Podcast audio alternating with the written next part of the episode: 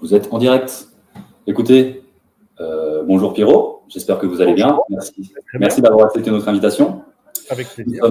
Nous sommes, ravis de vous accueillir sur notre chaîne. Euh, pour les, internautes qui éventuellement ne vous connaîtraient pas, vous êtes auteur, euh, vous, avez, vous êtes conférencier, vous êtes aussi formateur sur votre site internet sur lequel vous proposez des, des solutions d'autonomie, de, survivalisme en règle générale. Et je vais vous laisser l'occasion de vous présenter. Eh bien, merci de votre euh, invitation. Alors, tout d'abord, euh, pour ceux qui étaient là vendredi, euh, je tiens à faire mes plus plates excuses. hélas, j'étais pire qu'en retard. Je n'étais pas du tout là. Et pour la petite histoire, parce que ça vaut la peine de, faire des histoires rigolotes, c'est que, étant parti faire quelques courses et étant certain de rentrer pour, pour 18 heures, et pour une fois ayant oublié mon, mon, mon téléphone portable, j'ai été embouti par une, par une dame en voiture à un rond-point euh, donc ma voiture n'a absolument rien. Sa voiture, en revanche, c'est une petite, euh, petite voiture. En fait, ma voiture est gigantesque et, elle a, et, et donc elle n'a rien eu. En revanche, elle, elle s'est un peu écrabouillée l'avant de la voiture et elle a insisté pour euh, qu'il y ait un constat de la police et que parce qu'elle disait ah mais vous avez freiné quand même. Bah oui, ça arrive. et, et, donc elle n'acceptait pas d'être en tort. Et donc pour faire un constat lorsque les deux personnes ne sont pas d'accord, eh ben voilà, il faut attendre la police qui a mis c'est 45 minutes pour arriver. En même temps, c'était dans la campagne. Et euh, d'une chose à l'autre, la voiture a vu ma voiture, qui est une voiture un peu non, conventionnelle. Donc, elle a vérifié qu'elle était bien homologuée, ce qui est le cas, et, tout. Et puis, euh, et puis, on a papoté. Et puis, euh, on verra bien ce que l'assurance dira. Mais elle dira sûrement que c'est cette dame assez âgée un peu, un peu, un peu ronchonne qui, probablement sera en tort. Néanmoins, néanmoins ça m'a mis euh, deux heures et demie. Et donc, quand je suis rentré, ben, j'étais même pas. Euh, on n'avait plus le temps de le faire. Donc, euh, je suis ravi que vous ayez la patience de me réinviter. Et je suis désolé pour ceux qui étaient là vendredi. Donc. Bah, écoutez, merci, de, merci de cette explication. Quant à nous, on va aussi un petit peu se présenter. Nous sommes Géopolitique Profonde, une chaîne YouTube qui propose de la réinformation sur les, sujets politiques, économiques et différents sujets de société. Et on essaie aussi d'inviter des, des, personnalités qu'on juge pertinentes. Nous avons aussi un site internet qui propose la même chose, des articles d'actualité, et nous proposons bien entendu des solutions de placement financier pour ceux qui ont de l'épargne selon les différents profils. Par exemple, on est euh, axé sur la crypto-monnaie, par exemple, avec ce qu'on appelle la solution 3D. On a aussi ce qu'on appelle des plans anti-reset pour ceux qui souhaitent échapper aux griffes de Klaus Schwab des revues euh, sur l'or, sur l'argent. Je vous laisse euh, consulter le, site dans la section solutions d'investissement. L'instant réclamation étant clos, passons au jeu. Alors, Pierrot, première question. Dans votre livre Survivre à l'effondrement économique, vous fournissez aux individus différentes clés de compréhension et d'adaptation à notre monde contemporain. Pour autant, pensez-vous qu'au regard de l'actualité, que ce soit la guerre ou bien la grippe 19, celle-ci se soit avérée aussi structurelle qu'affirmée? Alors, euh, pour ça, effectivement, il faudrait que je donne un petit peu mon, background, mes origines. Euh, et, pour ça, alors évidemment, je suis suisse, je suis aujourd'hui un écrivain. Euh, et, comme vous l'avez expliqué, j'ai quelques activités en ligne, comme vous, mais plutôt sur des formations liées à, l'autonomie, la résilience, ce, qui sont, et, ce qui en soi est très complémentaire avec ce que vous faites. Mais en fait, avant de, avant d'écrire, depuis, ça fait une dizaine d'années que je suis, je suis dans mes livres. Avant, j'étais euh, cadre supérieur dans des, euh, dans des multinationales, des logiciels. Et j'ai également eu ma société euh, de services informatiques au cours des années 2000. Et donc, j'ai travaillé pendant la, la, grande vague des dot-com dans les années 90. donc, j'ai vu ce que c'est déjà une bulle montée et éclatée. Euh, dans les années 2000, eh bien, j'ai sillonné euh, l'Afrique, le Moyen-Orient, l'Europe de l'Est, la Russie, pour aider ces sociétés euh, de logiciels à se développer dans des marchés émergents, comme ils l'appelaient à l'époque, des territoires dans lesquels ils n'étaient pas présents. Et donc, j'ai une grande capacité à, comprendre l'international et à voyager à travers le monde. Et c'est en voyageant à travers le monde et en ayant un petit peu vu toutes ces guerres bidons qui avaient été organisées dans les années 90 en Irak, euh, puis évidemment 2001, 2003, euh, Afghanistan, Irak, etc., j'ai commencé à, connecter des trames qui m'ont permis d'identifier des tendances lourdes, il me semble, que j'explique dans, mon premier livre, qui a été un best-seller. Aujourd'hui, il y a plus de 200 000 exemplaires euh, vendus.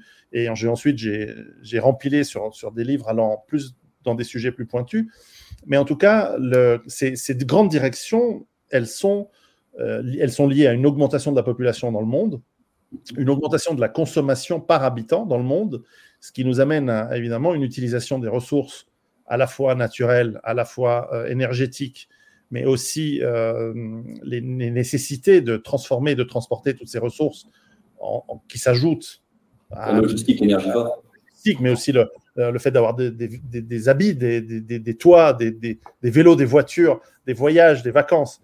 Euh, eh bien, euh, c'est beaucoup plus gourmand. On utilise beaucoup plus vite les stocks naturels qui existent dans la planète, qui sont finis par définition et qui ont un coût croissant d'exploitation, parce que pour aller chercher des matières premières, des ressources de plus en plus complexes, de plus en plus dans des endroits plus difficiles à, atteindre, évidemment, le coût marginal augmente et surtout le coût énergétique d'aller choper de l'énergie. Ça, c'est c'est le, le, le, quand on a travaillé comme moi dans, dans le pétrole, enfin, j'ai vendu des logiciels aux grands pétroliers, Total, Saudi Aramco, Kuwait Petroleum et plein d'autres en Afrique et au Moyen-Orient.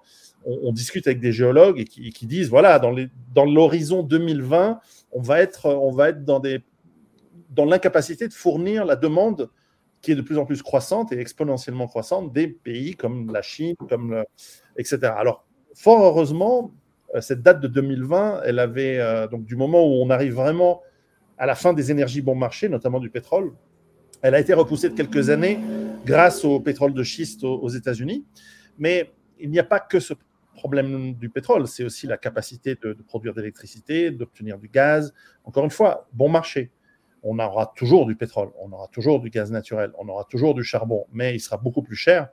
Et par définition, lorsqu'il est plus, cher et qu'on est 8 milliards, bientôt 9, peut-être 10, euh, ça va être plus, plus âpre. La lutte pour obtenir ces, ces ressources va être de plus en plus âpre, d'autant plus qu'il y a des phénomènes qui sont assez techniques, mais qui font que il peut arriver que des prix restent bas, mais que simplement la ressource n'est pas disponible. Par exemple, un pays qui n'a pas de pétrole, par exemple la France, la Suisse, où j'habite, etc., si euh, les pays producteurs ne peuvent pas ou ne veulent pas exporter, on voit la Russie aujourd'hui, mais on voit aussi des pays plus petits producteurs comme, euh, comme l'Égypte, peut-être l'Algérie d'ici 5 ou 6 ans, euh, déjà l'Algérie n'exporte plus de pétrole, mais parce qu'ils l'utilisent pour leur consommation interne.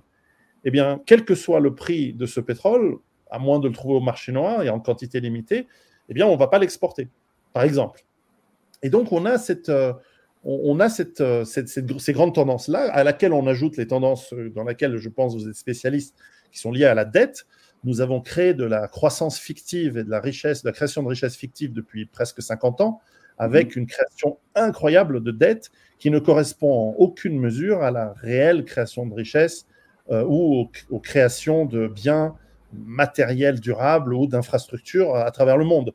On voit les États-Unis, par exemple, depuis, euh, qui ont une dette qui est exponentielle, mais par exemple, entre 2020 et, 2021, qui ont ajouté, je crois, 40% de la masse monétaire de, existante. en, quelques temps, il y a eu 40% de la masse monétaire qui avait été rajoutée. Euh, Or, euh, je ne vois pas d'infrastructures supplémentaires, 40% de recherche et développement supplémentaire. Donc, en fait, on crée, et, et l'effet inévitable étant l'inflation. Alors, très honnêtement, je pensais qu'elle allait arriver bien plus fort et bien plus vite. Euh, mais euh, on la constate désormais tous les jours, tout le temps. Et nous avons des effets économiques qui. Euh, alors, moi, j'ai vécu l'inflation du Zimbabwe en 98. Avec des billets de 100 000 milliards, quelque chose comme ça. Exactement, j'en ai quelques-uns ici. Et le, les phénomènes, autant les phénomènes physiques fonctionnent partout de la même manière, les phénomènes monétaires au bout d'un moment, tôt ou tard, ils arrivent par rattraper l'arnaque, en fait. La, cavalerie, au bout d'un moment, arrive à sa fin. Et, j'avais estimé qu'il y a une convergence de ces problèmes très lourds autour des années 2020-2025. Oui. Nous y sommes. Et la conséquence de ces problèmes, puisque nous savons, et ça c'est une appréciation personnelle, mais vous en serez juge euh, par vous-même, vos auditeurs en seront juges, c'est comme nous avons des, champions du monde qui gèrent les économies et les États dans le monde, à part quelques rares euh, contre-exemples, ces gens-là vont forcément faire connerie sur connerie. Et je le vois depuis 25 ans. Il n'y a plus un chef d'État en Occident qui a l'intellect, la compréhension le courage et l'épine dorsale nécessaires pour ne serait-ce que prendre des décisions courageuses. Et, donc, ça va être forcément mal géré. De respecter un produit en croix, pour commencer. Déjà, déjà. Donc, on va aller vers, vers des catastrophes décisionnelles qui s'ajouteront aux catastrophes réelles. La solution qui est classique, c'est euh, la fuite en avant hyperinflationnaire, peut-être que nous aurons droit, et ou la, fuite en avant vers la guerre. Peut-être que nous y aurons droit aussi. Ou alors on manigance quelque chose de, très étrange. Euh, j'avais mentionné dans mon livre le risque de manigancer des, épidémies. J'avais ensuite suivi sur un livre en 2016 sur euh, les risques nucléaires biologiques, y compris donc les pandémies, et on mentionnait les, coronavirus d'ailleurs dans ce livre. Mais on pensait aussi que les, c'est tellement casse-gueule d'essayer d'organiser des, trucs comme ça sur sa propre population. C'est pas impossible qu'on essaye, mais c'est tellement casse-gueule et les gens qui doivent implémenter ce genre de politique peut-être hypothétique, mm tellement nul que de toute façon ça va leur exploser à la gueule. Et, donc euh, on, va vers un chaos en réalité à mon sens. Et ce chaos, au mieux, il va essayer d'être contrôlé, mais c'est impossible de, gérer un chaos avec une économie tellement complexe, parce que même nos amis Klaus Schwab et compagnie, aussi, euh, aussi euh, euh férus, réunionites qu'ils soient à se réunir sans arrêt ici dans les montagnes en Suisse, oui. Euh, je crois que même des gens qui sont au demeurant intelligents, ils n'ont pas la capacité de gérer des économies qui sont tellement complexes aujourd'hui, qui, qui sont même incompréhensibles qui sont inconcevables même pour des, pour des systèmes informatiques. pour preuve, même à Wall Street, avec des systèmes de, de, trading à la microseconde, on a de la peine hein, à, à, saisir les tendances, etc. Alors dans des économies, quand on, on, rajoute à, cela les économies, les flux qui sont incroyablement complexes, on a vu comment des confinements de Rikiki de trois mois l'année dernière, enfin il y a deux ans, ont causé des, des, des, ventes paniques sur les chaînes de, les chaînes d'approvisionnement qui sont juste à temps, évidemment. Mm-hmm. Euh, le, ma conclusion, dès 2005, c'était de me dire, ça va très très mal se passer à partir de, 2020, surtout en Occident.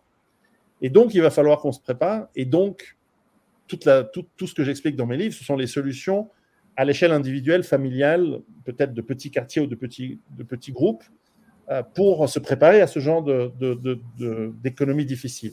Ce qui n'exclut pas que des gens puissent avoir envie de faire peut-être de la politique, c'est pas mon truc qu'il puisse faire du collectif, c'est pas mon truc, ou qu'il puisse faire euh, des investissements euh, intelligents et euh, raisonnés et pour sécuriser leur patrimoine. Et ça, c'est mon truc aussi, mais je ne suis pas un spécialiste. Donc, donc voilà. Très bien, très bien. deuxième question pour vous, la crypto-monnaie. Quel est votre regard sur cette technologie? Car elle est quand même assez énergivore et l'économie n'est que de l'énergie transformée au final. En temps de crise, est-ce selon vous une bonne stratégie dite survivaliste ou d'autonomie dans la mesure où on possède ses propres fonds, aussi imparfait euh, soit cette, euh, cette technologie. Quel est votre regard là-dessus? Alors, tout, tout, tout patrimoine, euh, en tant que bon Suisse, je suis obligé de dire que tout patrimoine doit être, doit être réparti dans une forme de diversification. C'est-à-dire que le, le, bon père de famille, depuis toujours, quand il a du patrimoine, il a de la terre, de l'immobilier en partie, il va avoir des placements financiers qui l'intéressent. Alors euh, aujourd'hui, le marché est devenu très abstrait, mais néanmoins, on peut encore investir dans des sociétés dans lesquelles on croit, qui pourront peut-être être privées. D'ailleurs, des entreprises privées euh, sont tout à fait ouvertes parfois à des investisseurs euh, qui croient à leur développement. Moi, c'est le cas. J'ai eu deux ou trois petits investissements dans des sociétés qui, créent, qui font de la nourriture. Mais aussi, effectivement, pourquoi pas les, les marchés boursiers, l'or, les métaux précieux et dans cette diversification est arrivée l'offre de la crypto-monnaie.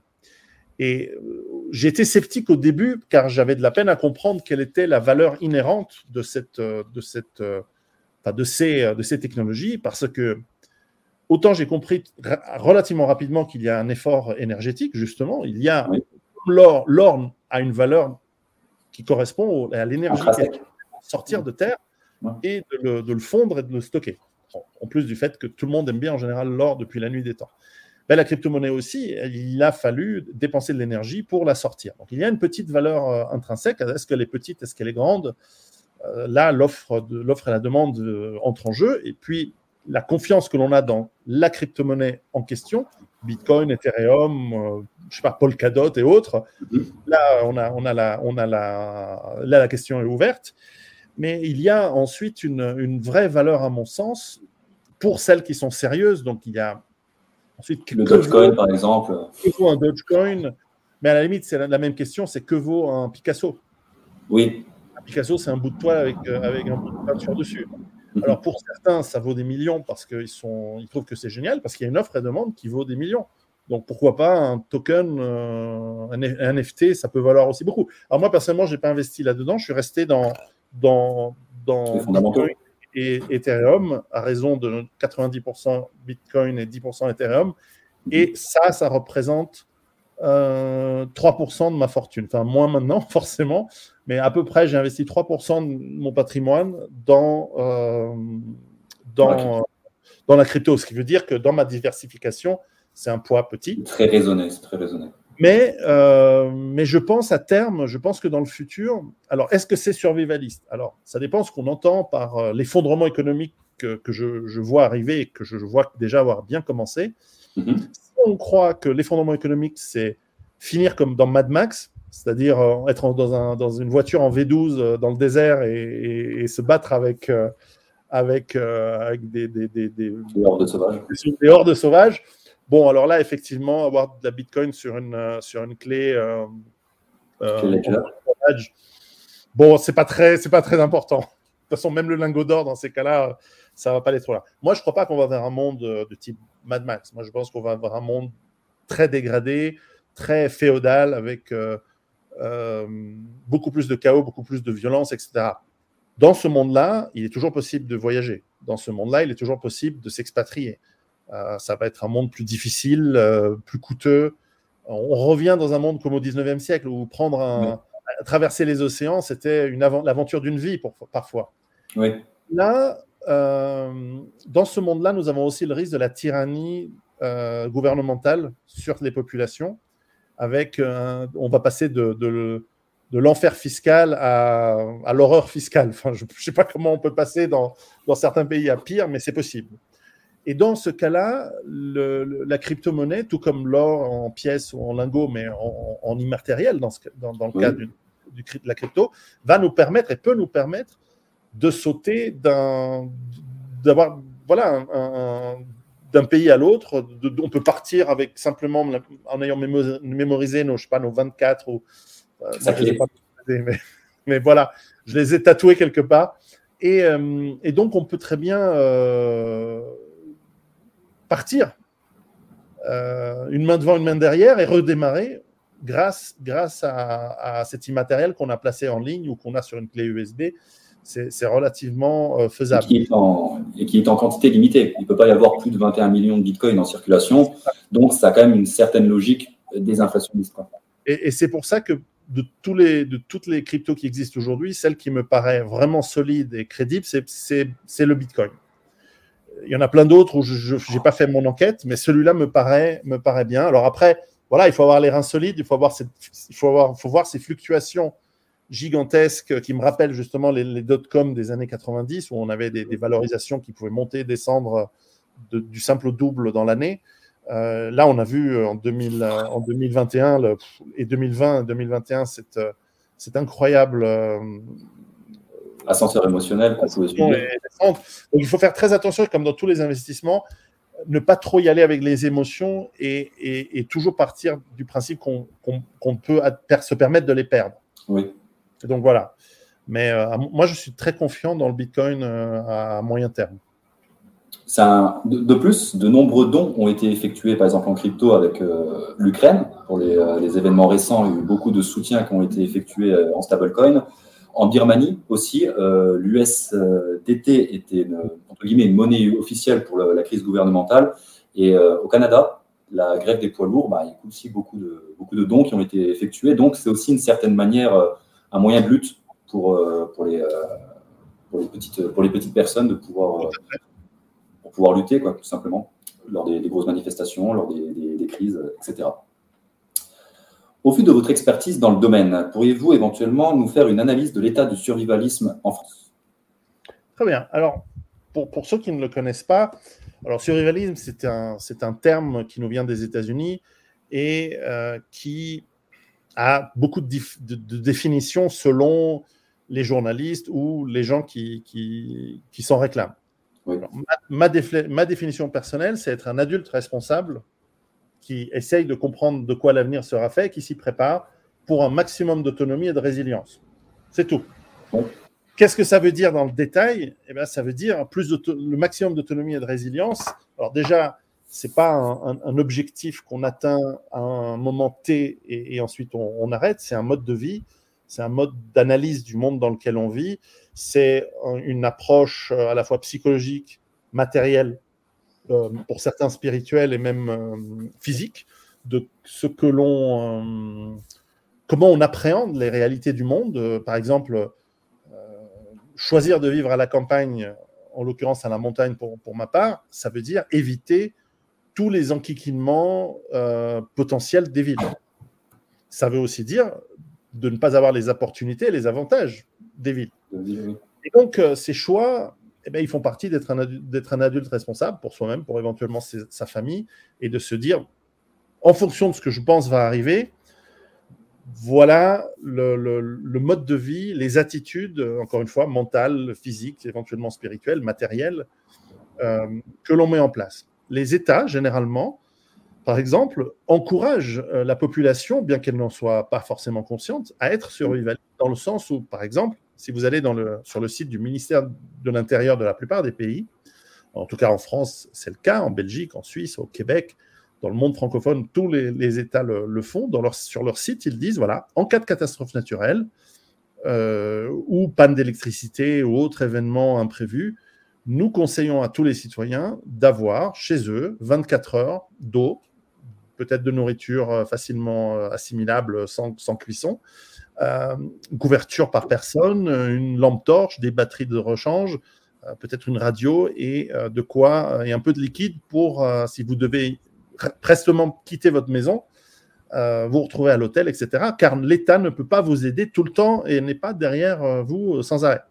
Et c'est honnête pour une fois. C'est une des rares fois où les États sont honnêtes, euh, pour peu que les gens aillent voir, parce que l'État n'a pas les capacités, et je pense qu'il n'a pas l'envie d'être là pour vous aider euh, sans arrêt.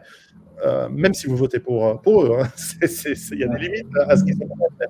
Et donc, techniquement, c'est comme vouloir mettre un policier derrière chaque personne. Chacun doit assurer sa propre sécurité parce que sinon on ne peut pas. Exactement. C'est impossible. Et donc, ça, c'est un exemple tout petit et, qui serait, euh, et dont la population serait sage de, suivre l'exemple, car des inondations arrivent, des tempêtes, ça arrive tous les ans, euh, des chutes de neige qui font que les Parisiens, avec 3 cm de neige, sont en panique et n'arrivent plus, à, plus à conduire, euh, des embouteillages qui bloquent l'approvisionnement des villes, ça arrive, des grèves, etc. Tout ça, ça arrive. Alors, ce sont des accidents avec une vieille dame. Ou l'accident qui fait que voilà, vous aurez dû prendre le téléphone à la maison. Enfin bon, j'avais, euh, j'avais, de quoi gérer dans la voiture, mais pas le téléphone. Voilà. Donc ça, c'est une petite, euh, petite erreur. Mais c'est vrai que hum, c'est vrai que c'est, c'est euh, cet état d'esprit qui fait qu'on est toujours capable de, de, de, se débrouiller finalement quoi qu'il arrive. il fonctionne au quotidien. Il fonctionne en cas de petite crise il fonctionne en cas de grosses crises personnelles, comme par exemple votre maison brûle. Ça, arrive malheureusement chaque deux minutes en France. Il y a un incendie, il y a un départ d'incendie euh, où les, pompiers interviennent. C'est euh, pas rien. Et si vous perdez votre maison, euh, c'est pas la fin du monde. L'économie tourne, tout va bien, sauf que pour vous, c'est une catastrophe. Ou si vous perdez votre emploi, avoir par exemple deux ou trois mois de l'équivalent de votre salaire en épargne, en liquide chez vous, euh, ça peut vous permettre de rebondir. Ou par exemple, euh, en cas de coup dur, d'avoir euh, de la nourriture, de l'eau pour nourrir vous et votre famille pendant quelques temps et donc faire des économies dans un moment très difficile. ça peut changer, ça peut vous peut-être pas vous sauver la vie, mais certainement améliorer l'ordinaire et vous permettre de, vous en sortir. Donc, je prends des exemples, en l'occurrence, qui sont très simples, qui sont très. c'est pas encore une fois, c'est pas du tout Mad Max dans ce que je parle là, mais de l'autre côté du spectre, il peut arriver que nous soyons dans des situations qui dégénèrent, euh, des crises qui sont parfois incontrôlables. Il y a toujours des seuils au-delà duquel euh, l'État bah, ne, reprend pas le contrôle de la situation, du moins pas tout de suite, et qui laisse euh, tout d'un coup des zones entières du territoire dans, le, dans la M qui, qui, Le feu s'atteindra par lui-même, d'une certaine manière. D'une part, mais, mais, mais ça veut dire aussi que l'approvisionnement n'arrive peut-être plus comme avant. Et puis, il y a les opportunités. et puis ensuite, il y a les cas de figure, plutôt, que l'on connaît parce que l'histoire nous, nous, les apprend. Ce sont les guerres, les grandes épidémies. Ça, c'est moins probable aujourd'hui, malgré celle de, de, de, Covid, euh, bon, sans commentaire, mais enfin bref, il euh, faut voir ce que c'est qu'une vraie épidémie, hein, à part ça. Mais le, les cas des guerres ou des, euh, des, des, grandes crises économiques du style 1929, eh bien, elles, sont riches d'enseignements. et, il y a souvent, par exemple, des guerres à un moment ou dans un endroit, alors qu'un peu plus loin, on, vit parfaitement bien. Pensez, à la Deuxième Guerre mondiale où c'était assez difficile de vivre en France euh, sous l'occupation. C'était très difficile de vivre en Allemagne sous les bombardements. Euh, et c'était euh, absolument abominable de vivre en Pologne ou en Biélorussie ou en Yougoslavie dans des périodes de guerre civile. Et pourtant, pas très loin, en Suisse, tout allait très très très bien. Au contraire, la Suisse s'est enrichie. Alors, c'était pas, ils mangeaient pas du foie gras tous les jours. Il n'y avait pas les avocats qui venaient par avion. on mangeait ce qu'on pouvait produire sur place, mais mais c'est un pays extrêmement résilient, c'est un peu, il est vraiment à part. Quoi. Il, y a, il, y a, très très peu de pays qui sont comme la Suisse euh, euh, aussi résilients. Et c'est des leçons que j'essaie, que j'explique dans, dans, mes livres justement. De, on, on, peut aller tirer dans ces éléments, dans ces exemples historiques, des les trames, les, les, les plus petits dénominateurs communs qui nous permettent, encore une fois, sans exagération, on n'est pas obligé de changer forcément complètement de vie, on peut, vivre à la campagne et faire du télétravail. On peut vivre euh, en ville et avoir un pied-à-terre euh, à la campagne dans lequel on peut aller en cas de problème. On peut avoir plein de configurations qui dépendent de vos moyens, votre situation familiale. Euh, il y a des gens qui ont des, vieilles mamans âgées qui, dont ils s'occupent ou des enfants en bas âge et ils peuvent pas forcément prendre la solution de vivre, par exemple, dans une, sur un voilier ou il y a des gens qui se préparent pour être autonomes sur assez autonomes sur des voiliers, sur euh, voilà, c'est des cas un peu. Un des derniers, euh, un, des derniers territoires euh, sur lesquels on est, on est vraiment libre. À titre personnel, j'ai vécu pendant un mois et demi sur un, sur un voilier et à part entre guillemets les tempêtes sur lesquelles il faut vite se réfugier au port, à partir du moment où vous faites régulièrement vos apports d'eau, vos apports d'eau que vous savez être résilient d'un point de vue mécanique pour pouvoir réparer les deux trois bricoles sur le bateau et euh, vous êtes à peu près libre. Hein. Si vous restez près des côtes, il y a de la 4G, on peut continuer à appeler, on peut continuer à rester. Euh, mmh. C'est vraiment, euh, c'est vraiment un des derniers territoires libres. Tous les, tous les cas de figure sont envisageables et chacun a ses avantages et ses inconvénients. Chacun a ses. c'est sûr que la maison à la campagne a le potager, pas le voilier. Le voilier a la mobilité, pas la maison, etc. etc.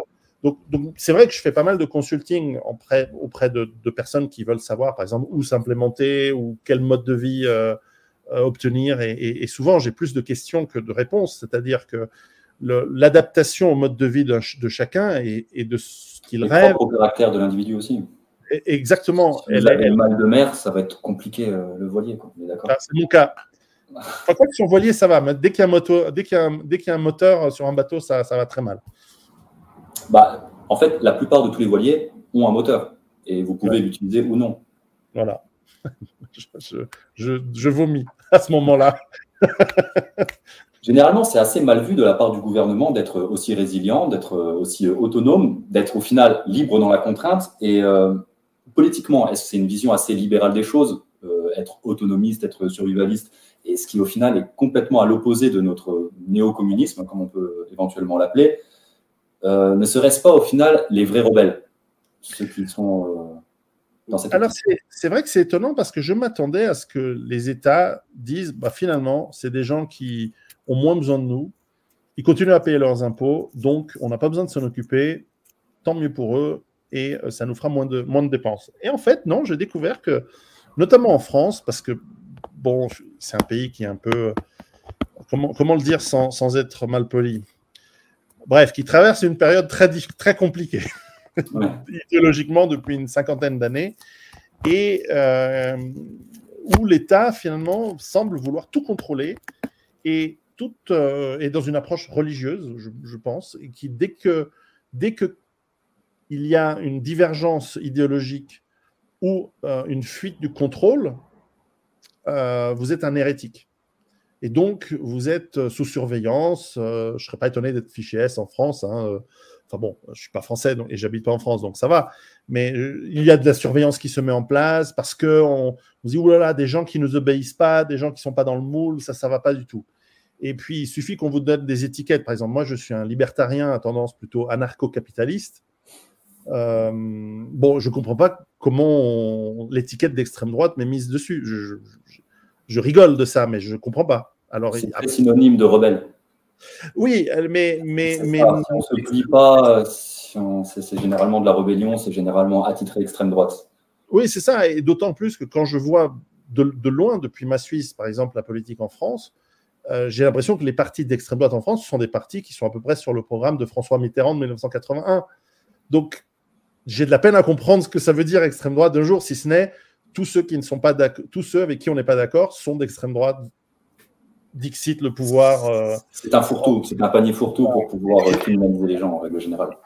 Et donc, euh, et donc euh, voilà. Donc après, ce qui est rigolo, c'est qu'on retrouve, et c'est que souvent les gens ne, le voient pas, c'est que mes livres sont traduits dans 12 langues. Et donc, je, quand je m'adresse, évidemment en français, je m'adresse aux francophones, mais via mes livres, je, m'adresse aux Anglais, aux, enfin aux Américains, aux anglophones, aux Italiens, aux Russes, aux Turcs, aux Arabes, euh, il traduit encore, encore mon livre en polonais, en roumain. Donc, bon, je ne m'adresse pas que au petit au monde franco-français de Paris, surtout pas. J'essaie d'avoir des approches qui sont générales. Le, les exemples que je peux donner dans mon livre en français sont francifiés, bien sûr, mais si ceux qui s'amuseraient à comparer dans mes versions, euh, par exemple dans la version anglaise, les exemples qui se passent à Paris, ils ne se passent pas à Paris. Euh, je donne des exemples pratiques. Ces exemples pratiques se passent à Los Angeles, Londres ou, ailleurs. Et, dans, les, dans le livre turc, par exemple, ça se passe à, Istanbul. Et, j'essaie ce que j'essaie d'apporter comme, analyse et comme solution, elles, valent pour tout le monde, dans tous les endroits du monde. Et, et du fait de, de, mes énormes voyages à travers le monde, j'ai dû voyager dans plus pas loin de 100 pays, euh, j'ai une connaissance du monde et même un amour de toutes les cultures du monde entier, surtout quand elles sont chez elles. Euh, c'est pas très extrême droite, ça, au final. Bah, voilà, donc, donc après, après c'est vrai qu'on parle de défense. Alors là, oulala, dès qu'on parle de, savoir se défendre, euh, tout de suite, ça plaît pas aux, communistes qui, eux, veulent faire la révolution armée, violente et veulent mettre tous les gens qui sont pas d'accord dans des prisons et voir les, les, dans des goulags pour en faire la biomasse, c'est assez étonnant. Donc il y a un monde de toute façon de schizophrénie et de, dissonance cognitive de la part des, du pouvoir en général et de leurs euh, séides, de leurs euh, obligés qui sont les, les, les, médias, bien sûr, la plupart des médias mainstream, bien sûr, tout l'apparat judiciaire et euh, moins policiers, mais certainement toutes les associations qui vivent de l'État. Et donc, donc, à partir du moment où ils ont décidé que vous êtes un ennemi idéologique, ma point, et puis il n'y a pas à revenir de tout. De tout. Mais bon, comme disait, comme disait l'autre, hein, beaucoup d'ennemis, beaucoup d'honneur. Et puis, personnellement, ça ne m'intéresse pas dans le sens où ce qui m'intéresse, c'est. Là, j'ai les mains dégueulasses parce que j'ai passé l'après-midi à, dépioter un, arbre, j'ai découpé un, j'ai abattu un être et j'ai découpé pour replanter un cerisier. Euh, bon, ben voilà, si l'État considère que je suis euh, martien, extrême droite, extrême gauche, je m'en fous. Moi, mon arbre, il est coupé, il est dépioté, j'ai du bois pour l'hiver. Et euh, voilà. Et, donc, ils peuvent, ils peuvent, euh, ils peuvent mettre toutes leurs étiquettes qu'ils veulent. Ça ne me change rien à ma vie. Très bien. Avez-vous pu constater dans le conflit russo-ukrainien des stratégies de survie que vous connaissiez qui ont permis aux civils de pouvoir échapper au pire? C'est j'ai beaucoup de j'ai des amis en fait qui sont de Lugansk avec qui j'avais développé un projet qui n'a pas abouti, mais un projet de développement de jeux euh, de simulation militaire. C'est assez rigolo. Parce que j'ai ce, ce hobby-là, euh, j'avais ce hobby-là et on avait l'intention de monter une boîte. Et donc, euh, j'ai quelques retours très personnels de, ce qui s'est passé. Lugansk, c'est une ville qui était qui est juste à la limite entre le Donbass et l'Ukraine et qui, a, qui, a, été au cœur des conflits depuis 2014. Et c'est une. Euh, malgré ça, j'ai beaucoup de peine à comprendre exactement ce qui se passe sur le terrain. c'est, moi, je vois des Lamborghini à plaque ukrainienne hein, ici en Suisse. en, France aussi, en France aussi, il y a beaucoup de, il y a beaucoup de belles voitures. J'ai rarement vu des réfugiés comme ça. j'ai rarement vu des, des, des, masses qui viennent travailler en Europe bon marché sans avoir besoin de visa arriver avec autant d'enthousiasme. J'ai vu des, Ukrainiens africains noirs, c'est marrant. Mais le, les stratégies et ce qui se passe exactement dans les villes, c'est très compliqué. Alors, j'ai aussi des amis du côté russe. Ma fiancée est russe. J'ai des amis qui, travaillent dans des sociétés de, sécurité, on va dire, et qui amènent, par exemple, qui, ont été mandatés par le, gouvernement russe pour amener du ravitaillement aux populations civiles dans les territoires qu'ils viennent de conquérir. Alors, eux, eux ne seraient pas d'accord avec cette phrase sur l'aspect conquérir, mais bon, c'est comme ça. Et donc, euh, eux m'expliquent voilà, qu'il y a des endroits où, effectivement, et là, on, a on peut apprendre quelque chose, où euh, pendant quelques jours, il n'y a pas eu d'eau potable disponible et euh, les gens qui n'avaient pas, de, pas du tout de stock, pas, pas, de réserve et pas de filtre, par exemple, pour l'eau, eh bien, ont commencé à boire parce qu'ils avaient soif, ils ont bu l'eau, de l'eau impropre à la consommation et beaucoup sont tombés malades et certains enfants en bas âge sont morts. Donc, leçon à en, tirer, c'est quelque chose dont on parle bien sûr dans mes livres, mais aussi sur mon site Patreon depuis longtemps, etc. Un filtre à eau, des réserves d'eau potable, c'est la base indispensable à avoir dans, dans, chaque maison. Ensuite, il y a l'aspect devoir quitter face au combat euh, et se retrouver sur les routes, etc. En Lamborghini ou pas. Et là aussi, ce qu'on voit, c'est que partir tôt et vite, si on a de l'argent en plus, ça, peut être intéressant. Euh, pour d'autres cas, on voit que se retrouver euh, avec juste ce que l'on peut porter soi-même, en plus se, retrouver séparé, puisque beaucoup de gens essaient de fuir l'Ukraine et se sont fait attraper, et où le mari, l'homme de la famille a dû rentrer pour, faire son, pour être mis sous les, sous les drapeaux et en uniforme, et là séparé de sa femme, de ses enfants, qui maintenant euh, finissent on ne sait pas où eh bien, euh, heureusement qu'on a des téléphones portables de, nos jours qui fonctionnent encore, ce qui est aussi quelque chose d'assez étrange dans une guerre, d'imaginer qu'on peut communiquer, etc. Et moi, je trouve que la fuite, c'est vraiment une solution extrême. Face à, face à un ennemi qui veut vous exterminer, oui, bien sûr, si vous êtes juif en Pologne en 1940, il valait mieux euh, quitter le pays, en fait. Il ne fallait pas rester en disant, mais non, mais la guerre se terminera un jour, ça va bien se passer. Hmm pas bien passé. En revanche, euh, là, les Russes, ils viennent pour. Euh, enfin, on va pas faire de la politique, c'est pas l'objectif, mais en gros, ils viennent pour libérer des, soit selon leur point de vue, des régions peuplées de Russes. Donc, ils vont pas les tuer. Et donc, euh, quitter ces régions n'a pas de sens. D'ailleurs, il y a peu de gens qui ont quitté ces régions-là. donc, donc les, leçons sont, sont encore. C'est un peu trop frais pour, pour savoir ce qui se passe j'ai beaucoup plus de compétences pour vous parler de ce qui s'est passé en Yougoslavie dans les années 90 ou même en, Union soviétique, lorsque l'Union soviétique s'est effondrée, comment les Russes s'en sont, sortis pendant cette période très difficile des années 90, face à la criminalité, face aux pénuries de nourriture, face à surtout la désorganisation d'un système soviétique qui fonctionnait déjà pas bien pendant le système soviétique, mais alors quand il n'y a plus rien, euh, qui doit se débrouiller par eux-mêmes, ça a été très compliqué. Euh, je me souviens avoir visité la, République tchèque, la, Pologne et la Roumanie juste après la, chute du mur. C'était euh, impressionnant de désorganisation. Donc il y a beaucoup d'exemples. Et puis j'ai vécu personnellement en Afrique. Donc j'ai vu, j'ai vécu au Zimbabwe. J'ai pu voir ce que ça fait une hyperinflation rampante, galopante. C'est euh, incroyable les effets sur la population qui tout d'un coup euh, en fait, euh, se font payer chaque jour leur salaire parce que et, ils courent acheter tout ce qu'ils peuvent pour pouvoir euh, avoir quelque chose qui a de la valeur alors que leur argent va, va, prendre, va perdre la moitié de sa valeur d'un jour à l'autre. Ils vivent vraiment au jour le jour, quoi. Alors que technique de survivalisme, c'est tenter d'être autonome pour ne pas avoir à vivre au jour le jour, quoi. Exactement. Et donc, j'ai pu voir deux trois, deux, trois choses. Alors après, je ne suis pas un, heureusement, mon expérience n'est pas dans la survie.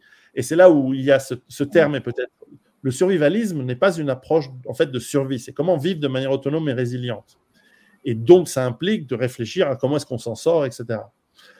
Est-ce que le terme est propre ou impropre euh, Ça se discute. En tout cas, très vendeur au final. Le terme survivaliste est très vendeur parce que ça anime un petit peu les, les basses pulsions des gens. Dès qu'on agite un petit peu la peur, on arrive à, à vendre un produit derrière. Tandis que si on disait autonomiste, bon, c'est déjà un petit peu moins rock'n'roll. C'est, c'est... Mais j'ai pas les cheveux pour l'autonomiste. Euh, je me fasse pousser des dread dreadlocks et je, comme je pourrais en faire que deux, ça serait, ça serait très laid. Mais c'est vrai que l'approche, euh, euh, comment dire, de la peur de la mort ou la peur du manquer est presque aussi forte que l'appât du gain et le, et le greed, comment dire, le, que le, le... donc ce sont deux, deux sentiments d'ailleurs en, en finance qui sont auquel il faut faire très attention. C'est quand on a peur de perdre ou quand on a envie de trop gagner, faut faire très très attention et ça demande de l'expérience, ça demande de, de, Il me semble que euh, la peur de perdre euh, est supérieure en termes d'énergie consommée que euh, l'appât du gain. Possible. Parce qu'en fait, ça nous rappelle d'un point de vue euh, psycho-évolutionniste que il faut pas que tu loupes ta prochaine proie parce que sinon tu n'auras pas assez d'énergie pour pouvoir en avoir une et la prochaine tu risques de mourir.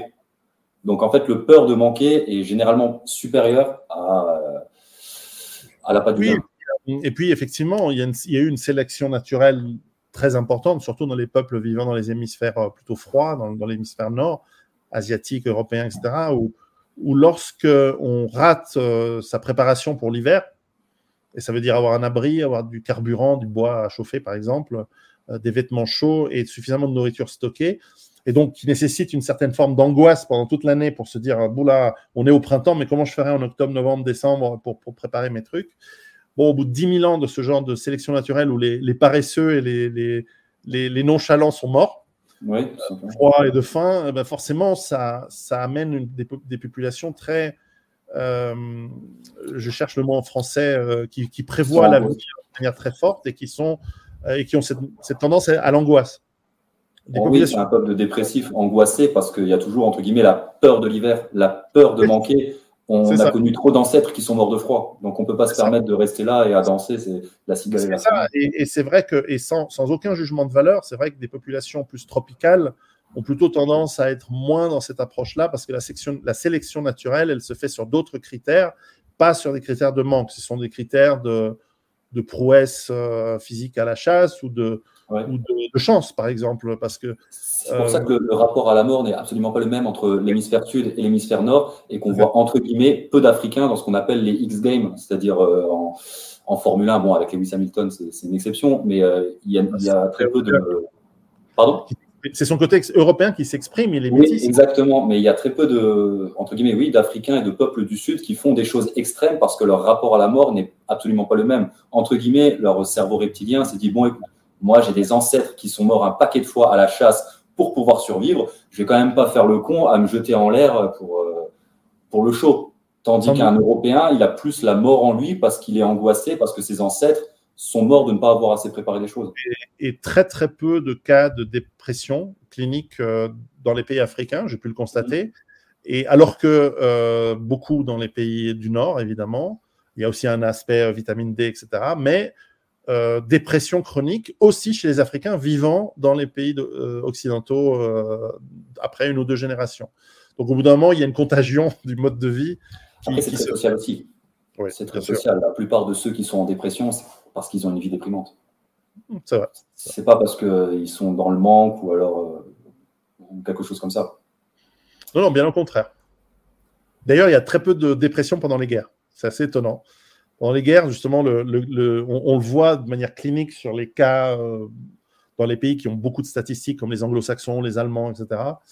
Euh, on a énormément pendant les guerres de, de on, a, on a très peu de, de, gens qui vont dans des comment on appelle ça dans des dans des asiles, dans des, dans des hôpitaux psychiatriques pour, pour, pour dépression, alors qu'avant la guerre il y en avait.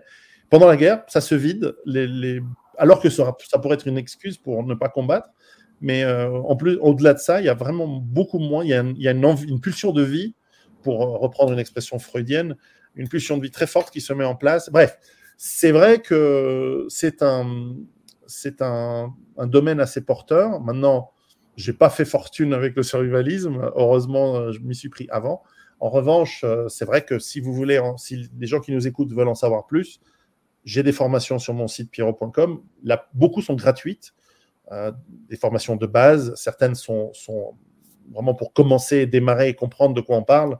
Et puis, il y en a des très, très pointus sur, par exemple, comment avoir un esprit combatif euh, ou comment préparer un physique euh, apte à, voilà, tenir le coup dans des situations de l'adversité gérer son stress. on a des formations qui sont pas, c'est pas apprendre à faire un feu ou apprendre à monter une cabane dans la forêt. C'est pas du tout mhm. ça. C'est vraiment, il y a beaucoup une, approche psychologique ou par exemple, comment choisir le pays dans lequel vous voulez vivre? Quels sont les, dix critères clés pour s'expatrier, selon moi, par exemple? Selon le, caractère de chacun. Euh, on est les enfants de notre climat aussi. Tout à fait. Avec le nouveau quinquennat de Macron, d'après vous, quels sont les principaux axes de préparation survivaliste auxquels il faut se préparer activement? Alors, donc en France, euh, la première chose qui me vient à l'esprit, c'est euh, le chaos social potentiel, c'est-à-dire imaginer des gilets jaunes x 10, x 100. ça peut paralyser les villes. première chose qui me vient à l'esprit dans le chaos social, il y a aussi éventuellement des émeutes euh, liées à, la faillite et à l'inflation qui, qui galope et qui permettrait peut-être, euh, ben, en fait, à beaucoup de populations en, France, surtout vivant dans des, dans des quartiers, on va dire, très subventionnés, mais officiellement défavorisés, de ne plus toucher les allocations qu'ils touchent, voire de ne pas pouvoir avoir le même pouvoir d'achat avec ces mêmes allocations et, c'est un problème qu'on retrouverait partout, mais on, verrait des, des émeutes. Des subsides sociaux. Oui, là, ça va être très très difficile d'acheter la paix sociale dans une période d'hyperinflation, si on rentre là-dedans. Là, on est à quoi 10% officiel d'inflation en, France à peu près? On verra dans quelques jours, mais euh, ça doit être dans ces eaux-là, voire un peu plus. Mais euh, ça, commence à, ça commence à peser. Donc, euh, ça, je, le vois. Ensuite, je vois un deuxième, un autre, un autre chapitre, c'est plutôt financier c'est que je sens venir une, sorte, une forme de contrôle, de contrôle monétaire sur les gens, de, ne plus pouvoir euh, utiliser, sortir son argent comme on veut des banques, et peut-être même de quitter le pays avec, euh, avec de l'argent. Donc de faire une sorte de contrôle d'échange comme on l'a connu jusque dans les années 70, même 80. Mais il euh, faut voir s'ils sont capables de faire ça, parce que vouloir faire des contrôles à la douane pour voir si les gens ne sont pas en train de partir en Suisse avec des valises pleines, pleines de billets pour fuir le, la taxation, c'est une chose, mais ensuite, faut-il encore avoir des douanes et des, douaniers? Il y en a pour ça que sur une clé Ledger, c'est beaucoup plus discret. Ah, bah, c'est vrai. Ah, il y a des gens qui. Il y a, tout un business de, de deal, de cartes, de cartes de collection, de baseball, de machin comme ça, de super-héros, je sais pas quoi, qui ont une valeur et les gens partent avec. Et hum, les douaniers, alors ils commencent à se former là-dessus, mais. Même des cartes Pokémon, ça peut valoir. Voilà, des choses comme ça. C'est ça, des choses comme ça et une fois qu'on arrive dans un nouveau pays. Mais pour prendre l'exemple, moi j'ai un petit, un petit investissement en Russie. Euh, bon, euh, il marche bien, mais euh, impossible de, le financer ultérieurement et impossible de rapatrier des fonds en ce moment.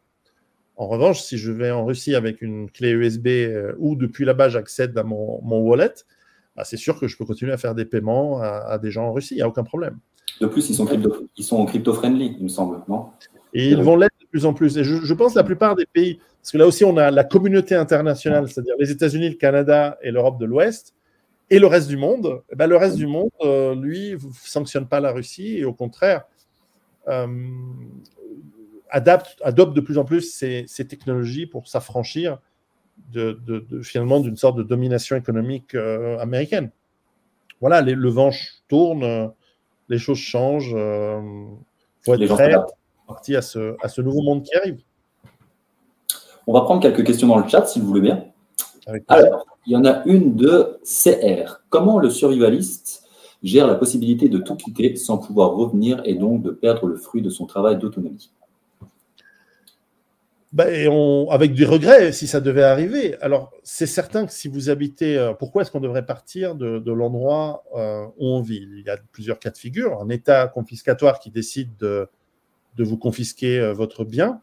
Alors après, pour, pour en faire quoi? C'est compliqué, mais on l'a vu en Union soviétique en 1917, où l'État a confisqué les maisons, les manoirs de campagne des nobles pour y mettre des ouvriers agricoles et les transformer en kolkhoz. Bon, ben voilà. Alors, effectivement, là, le propriétaire a dû partir et il a dû attendre 70 ans avant de pouvoir revenir. Les, il y a ce cas de figure. Il y a le cas de figure où vous êtes pillé par une population, peut-être, ça c'est possible. Euh, et donc l'option de pouvoir tout quitter et redémarrer ailleurs, c'est quelque chose que l'on euh, que l'on doit avoir à l'esprit et auquel on se prépare aussi, quel que soit le lieu. Après, on a, on a des exemples de gens qui, sont qui excellent dans ce genre de, choses. Si vous prenez l'histoire, par exemple, juive des 2000 euh, dernières années en Europe, ou même, même au-delà de l'Europe, euh, chaque siècle à peu près, il y a une, voilà, une, une, nécessité de fuir à peu près le pays où, ils s'établissent, parfois en se cachant, parfois en faisant semblant de se convertir, parfois en partant avec des connaissances dans la tête, si on est médecin, par exemple. On, a, on part avec une mallette avec quelques outils et le reste est dans sa tête. Donc euh, il y a des, il y a des, euh, des manières de faire qui sont, qui sont extraordinaires et que l'histoire nous montre. Et puis il y a aussi, pour des gens d'un certain âge comme moi, j'ai 50 ans, euh, l'option de fuite n'entre plus en, compte. C'est-à-dire que mes enfants, eux, oui, ils peuvent. Moi, je leur conseille, je dis, allez, allez travailler en Asie, allez travailler dans d'autres pays pour voir pour voir comment c'est, aller, aller voir ailleurs. Mais moi, je reste là. Et moi et mes amis, on est. Vous êtes prêts? On sait se défendre. Ok, très bien.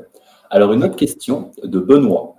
Comment Pierrot voit concrètement la rentrée de 2022 en France? Conflit, traçage, gilet noir? Tous les trois, mon colonel. Euh, cela dit, je voyais déjà ça. Alors, premier, premier mot, premier terme sémantique. Quand on dit je vois arriver quelque chose, il faut s'entendre je ne suis pas prophète. J'analyse, je déduis des tendances. Euh, certaines, j'ai eu juste. J'avais vu venir la crise, j'avais vu venir en 2010 la crise de 2015 des, migrants. Euh, j'avais vu euh, la guerre en Ukraine-Russie bien avant 2014. Donc, j'avais vu l'inflation arriver. Mais avant, j'avais dit, l'inflation va commencer à toucher à partir des, des années, voilà, milieu des années 2010. Je me suis trompé, on a eu des taux d'intérêt négatifs, c'était l'inverse. Donc il m'arrive d'avoir des erreurs de timing parce que j'avais vu venir euh, pénurie, euh, moins inflation, mais surtout effectivement émeute et crise sociale pour octobre-novembre 2021. Donc là, je me suis planté si, on, si j'avais fait des pronostics là-dessus. Après, c'est des tendances. Donc j'ai envie de dire oui, tous les, les trois. Maintenant, il faut modérer la réaction des gens par un effet qui est terrible et qui est, vraiment terrible, c'est que ça fait 50 ans ou plus qu'on nous a domestiqués en général en tant que population, qu'on nous a appris à être euh, dociles et les rares fois où, il y a des mouvements contestataires, on nous tire dessus euh, tout juste, c'est tout juste pas à, balles réelles. Quoi. Quand, aux Pays-Bas, en ce moment, ça, ça, ça c'est chaud. Donc, bah, ça euh, menace déjà, ça a menacé à balles réelles au Canada. Euh, exactement, Et confiscation, de, confiscation d'une partie des donations euh, mises au bord de la société de certaines périodes. Enfin, L'État, quand, quand, la démocratie va dans son sens, il l'accepte. Dès que ça va plus, il devient, il montre ses crocs et il montre sa vraie nature, qui est celui d'une dictature en fait, mm-hmm. pire d'une tyrannie. Et, donc, euh, bah, pour ceux qui découvrent ça, comme moi qui étais naïf jusqu'à l'âge de 30 ans, euh, ben, le, c'est un choc parce qu'on se dit, mais ils peuvent pas faire ça. Si, si. Ils peuvent vous mettre en prison, ils peuvent même vous exécuter une balle dans la tête dans une forêt. Ça a déjà été fait plein de fois, y compris dans des pays euh, comme occidentaux. oui, oui, euh, pensez à la Vendée, pensez à, ce qui s'est passé en entre fin 1944 et milieu 1945 en France. Regardez qui a éliminé qui. Ça a été très, très chaud. Donc, ces choses sont dangereuses et peuvent arriver. Donc, il faut faire très, très attention. Et après, si vous êtes dans la politique, que grand bien vous fasse. Moi, personnellement, je, me retire, je me suis retiré de, toute vérité de changer le monde. Euh, dans une philosophie un peu stoïque, j'essaie déjà de contrôler ce que j'arrive à contrôler autour de moi. C'est déjà pas facile. Et, le reste, ben, on, s'adapte, on s'adapte et on prévoit. Mais je ne vais pas aller changer le monde. Donc, vous ne me verrez pas en gilet noir euh, euh, dans les, sur les ronds-points euh, à la rentrée. Mais soutien quand même, euh, quand même, quand même à eux. Quand ils sont en souffrance. Courage, courage à eux, bien sûr. Les Gilets jaunes, j'ai, clairement, il y a un soutien moral et, financier qui, qui, a été bon de faire. Et ils sont clairement dans le camp de la liberté. Simplement, c'est une longue réflexion, mais ce qui est important pour nous tous, c'est de ne pas réagir simplement avec nos émotions, c'est de baser toute réflexion pour avoir son compas moral sur une éthique, sur une réflexion éthique, c'est qu'est-ce que qu'est-ce qui est bien, qu'est-ce qui est mal. et pas forcément le baser sur notre historique religieux, notre éducation. Vraiment d'avoir une réflexion profonde sur qu'est-ce que ça veut dire, euh, d'avoir une éthique qui guide nos actes et, à quel moment on dit non. Ça, c'est très très important dans la vie. Aujourd'hui, on ne nous a pas appris ça à l'école. On ne nous a pas appris euh, à quel moment on a dit non. On nous a dit plus jamais ça, la dictature, le nazisme, tout ça, c'est mal. Je suis d'accord. C'est mal de tuer des gens, des innocents, des civils. Mais ensuite, ah, maintenant c'est nous qui le faisons, ça va. Et puis les nazis en Ukraine, il faut les soutenir. Attendez une seconde, une minute, je suis pas d'accord. Et donc, euh, et donc parce qu'on a une éthique qu'on peut dire non. Si on n'a pas d'éthique, on va juste obéir et être des, euh, des servants serviles, justement. Quelles sont les nouvelles mesures que le gouvernement français a mis en place pour fliquer les Français que vous n'auriez jamais envisagées? Par exemple, la surveillance par drone ou alors les blocages des comptes bancaires par les camionneurs dissidents canadiens. Alors, jamais envisagé aucun. Je pense que moi, j'envisage le, kidnapping et la balle dans la nuque, hein, parce que j'ai vécu une période où, pour les plus anciens d'entre nous, on se souvient de, des, Américains qui, parce qu'ils avaient interdit la torture euh, dans leur loi, eh ben, on kidnappait des gens suspects, parfois totalement innocents, euh, suspicieux de soutenir du terrorisme ou je sais pas quoi, et euh, les envoyer en Pologne, en Égypte, en Syrie, dans plein de pays, euh, même des pays pas forcément amis, en disant bah, vous pouvez les torturer pour nous, ça nous ferait plaisir, et en échange, on vous donnera, on fait un retour d'ascenseur. Et, donc les États sont prêts à tout. C'est des, plus ils sont puissants, plus ils peuvent se permettre des abus de tous les, dans tous les sens. Si vous lisez un, il y avait un livre euh, qui s'appelle Les tueurs de la République, qui explique comment les présidents français, par exemple, ordonnent l'assassinat de plein, plein, plein de gens. Et c'est tout à fait officiel, c'est tout à fait recherché, c'est tout à fait sourcé. Et euh, vous serez surpris de voir que celui qui, dans l'histoire de la République française, a ordonné l'assassinat ciblé de, plus de personnes, c'est François Hollande. Donc, sous ses airs débonnaires, c'est un vrai tueur, ce mec. Et c'est très intéressant. Alors, attention, il s'agit de gens suspectés ou, ou avéré d'avoir commis des attentats, des meurtres, euh, des attentats terroristes sur des ressortissants français à travers le monde, etc. C'est pas euh, tout un chacun, mais il est capable l'État de le faire. Donc euh, il faut se méfier. Faut, faut être, méfiant. Et puis la surveillance, elle est totale. Moi, je, connais de, sources puisque j'ai travaillé dans les bases de données pour la firme qui est le fournisseur du Pentagone et de la, la NSA aux États-Unis. Je sais de sources interne que les, capacités de, depuis mais déjà des années 80 où on écoutait les, communications radio, téléphone portable, ensuite dans les années 90 et aujourd'hui, toutes les communications téléphoniques, euh, email, euh, vos recherches Google, là vous allez flipper. Elles sont euh, à vie. Jusqu'à votre mort, on saura qu'est-ce que vous avez écrit le 4 juin 2011. Exactement. Elles sont sauvegardées, elles sont analysées par une intelligence artificielle. C'est même pas, c'est n'y a pas, a pas quelqu'un qui regarde, mais simplement. Oui, oui, Mais c'est stocké. Tout Vous, vous êtes en train de faire une carrière politicienne ou vous êtes. Euh, alors là, ils vont chercher. Ils vont chercher, ils vont chercher, ils vont chercher. Ils vont pas chercher. Et ils vont chercher, ils vont trouver vos squelettes dans les placards. Ils vont trouver vos pratiques bizarres. Ils vont, ils vont trouver euh, vos maîtresses, vos, vos, vos, amants, je sais pas quoi. ils, viennent, ils vont venir vous voir en disant Cher euh, jeune politicien qui monte, est-ce que vous voulez monter encore plus vite? Et on va vous aider, ou euh, on, montre à tout le monde ceci, cela, cela. Et voilà, et c'est pour ça qu'on n'avons plus que des escrocs aux échelons de décisionnels dans les, dans les politiques, parce qu'ils sont tous, tous, tous tenus par les systèmes, par les services de renseignement, notamment américains, qui ont des dossiers de dingue sur tous les politiciens qui sont en vue et qui montent.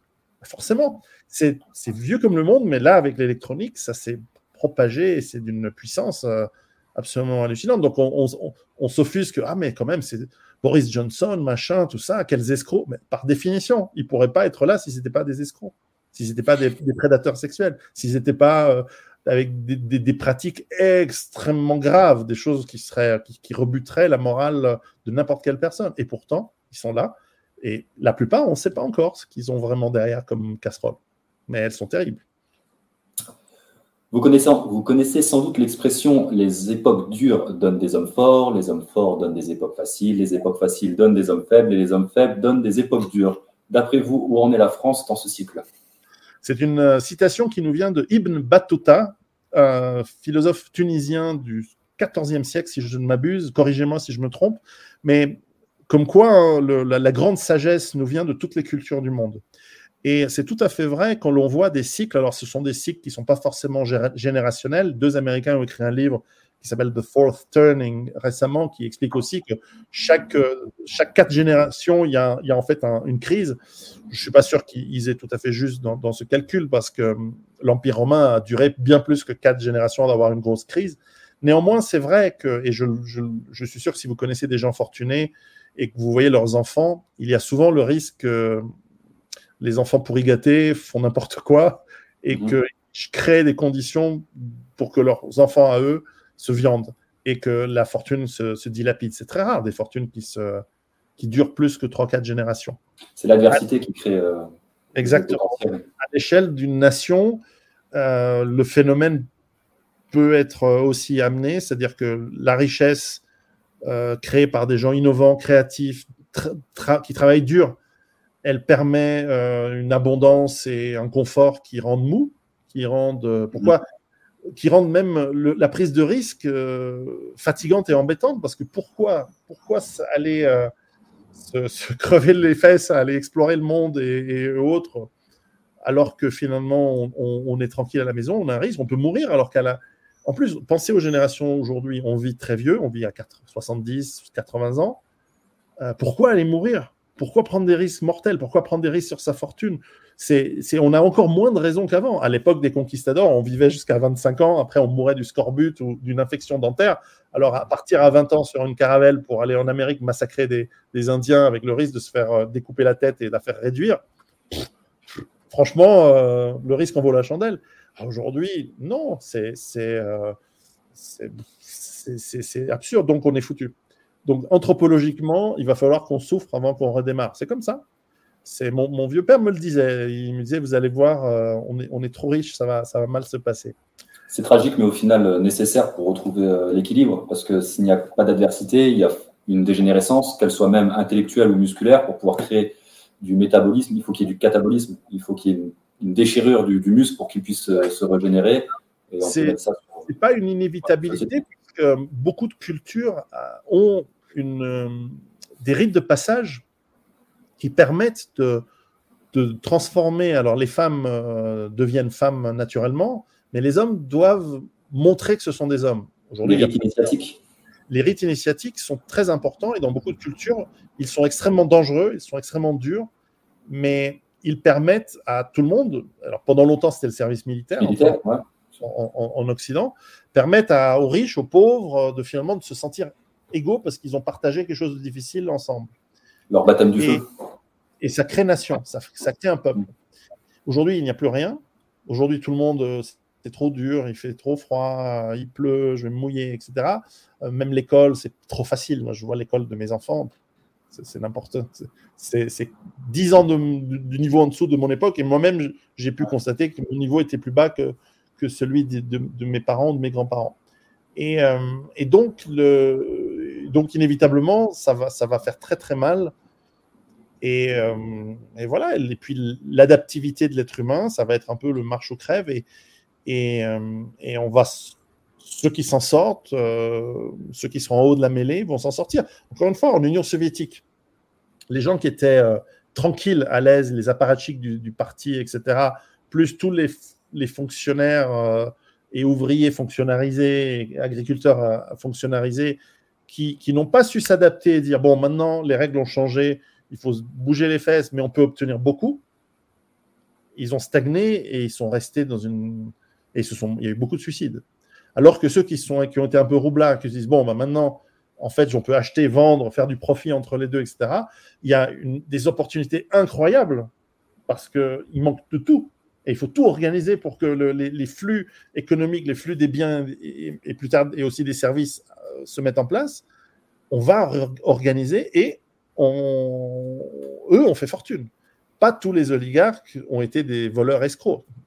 Beaucoup, mais pas que il y a aussi beaucoup de, gens qui se sont débrouillés, qui ont monté des entreprises, qui ont, fait du commerce.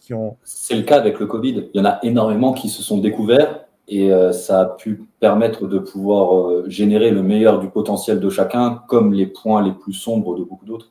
Mhm. Sans doute.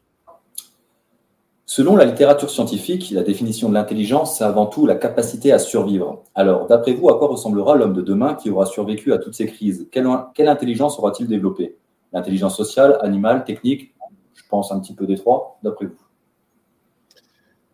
Alors, en partant, déjà, il faut éliminer l'hypothèse où on a du transhumanisme qui fonctionne avec des hommes-machines qui nous envoient des terminators pour éliminer les, humains en chair et en os qui restent. Déjà, on va éliminer ce scénario-là le, auquel je ne crois pas d'ailleurs. Mais le, scénario le plus probable, c'est tout d'abord qu'il n'y a pas des effondrements économiques globaux. Euh, quand l'Empire romain s'est effondré en Chine, ça leur a pas. Euh, ça Oui, ça leur a pas touché. Ça a fait toucher une sans bouger l'autre. Exactement, c'est l'expression que je cherchais. Et, inversement, quand, quand, quand, la Chine s'est effondrée plusieurs fois, la première fois, on n'était même pas au courant en, Occident, et la deuxième fois, on est juste allé les, on est allé les coloniser. Euh, très méchamment, enfin les Britanniques sont très forts pour ça. Et, et bon, donc euh, clairement, il y a des pays qui vont pas s'effondrer aujourd'hui. Euh, ces pays vont être des bouées de sauvetage pour, pour les gens créatifs qui, qui, qui, vont y aller, qui vont être acceptés. Par exemple, je pense que la Russie ou certains pays d'Amérique du Sud, l'Uruguay, l'Argentine, même s'ils ne sont pas parfaitement gérés euh, et parfaitement organisés, ils, acceptent. Qui acceptent le Bitcoin, par exemple. Oui, ou il y a, il y a des, par exemple, il y a pas mal de gens qui parlent très très bien de la Colombie. Je, je, je, n'ai pas mis les pieds, je, ne saurais pas le, dire, mais il y a des gens qui parlent en, bien de ces pays-là, qui peut-être vont euh, se renouveler avec euh, finalement l'exode de, gens qui vont quitter des pays en crise. Après tout, les États-Unis a été la très grande quantité d'Européens créatifs. Euh, un peu roublards et surtout courageux qui se sont dit bah, on arrête d'être serfs de nos, de nos rois et de nos seigneurs à la con et on part en Amérique et on démarre quelque chose. Il y a eu des, puritains religieux aussi, il y a eu...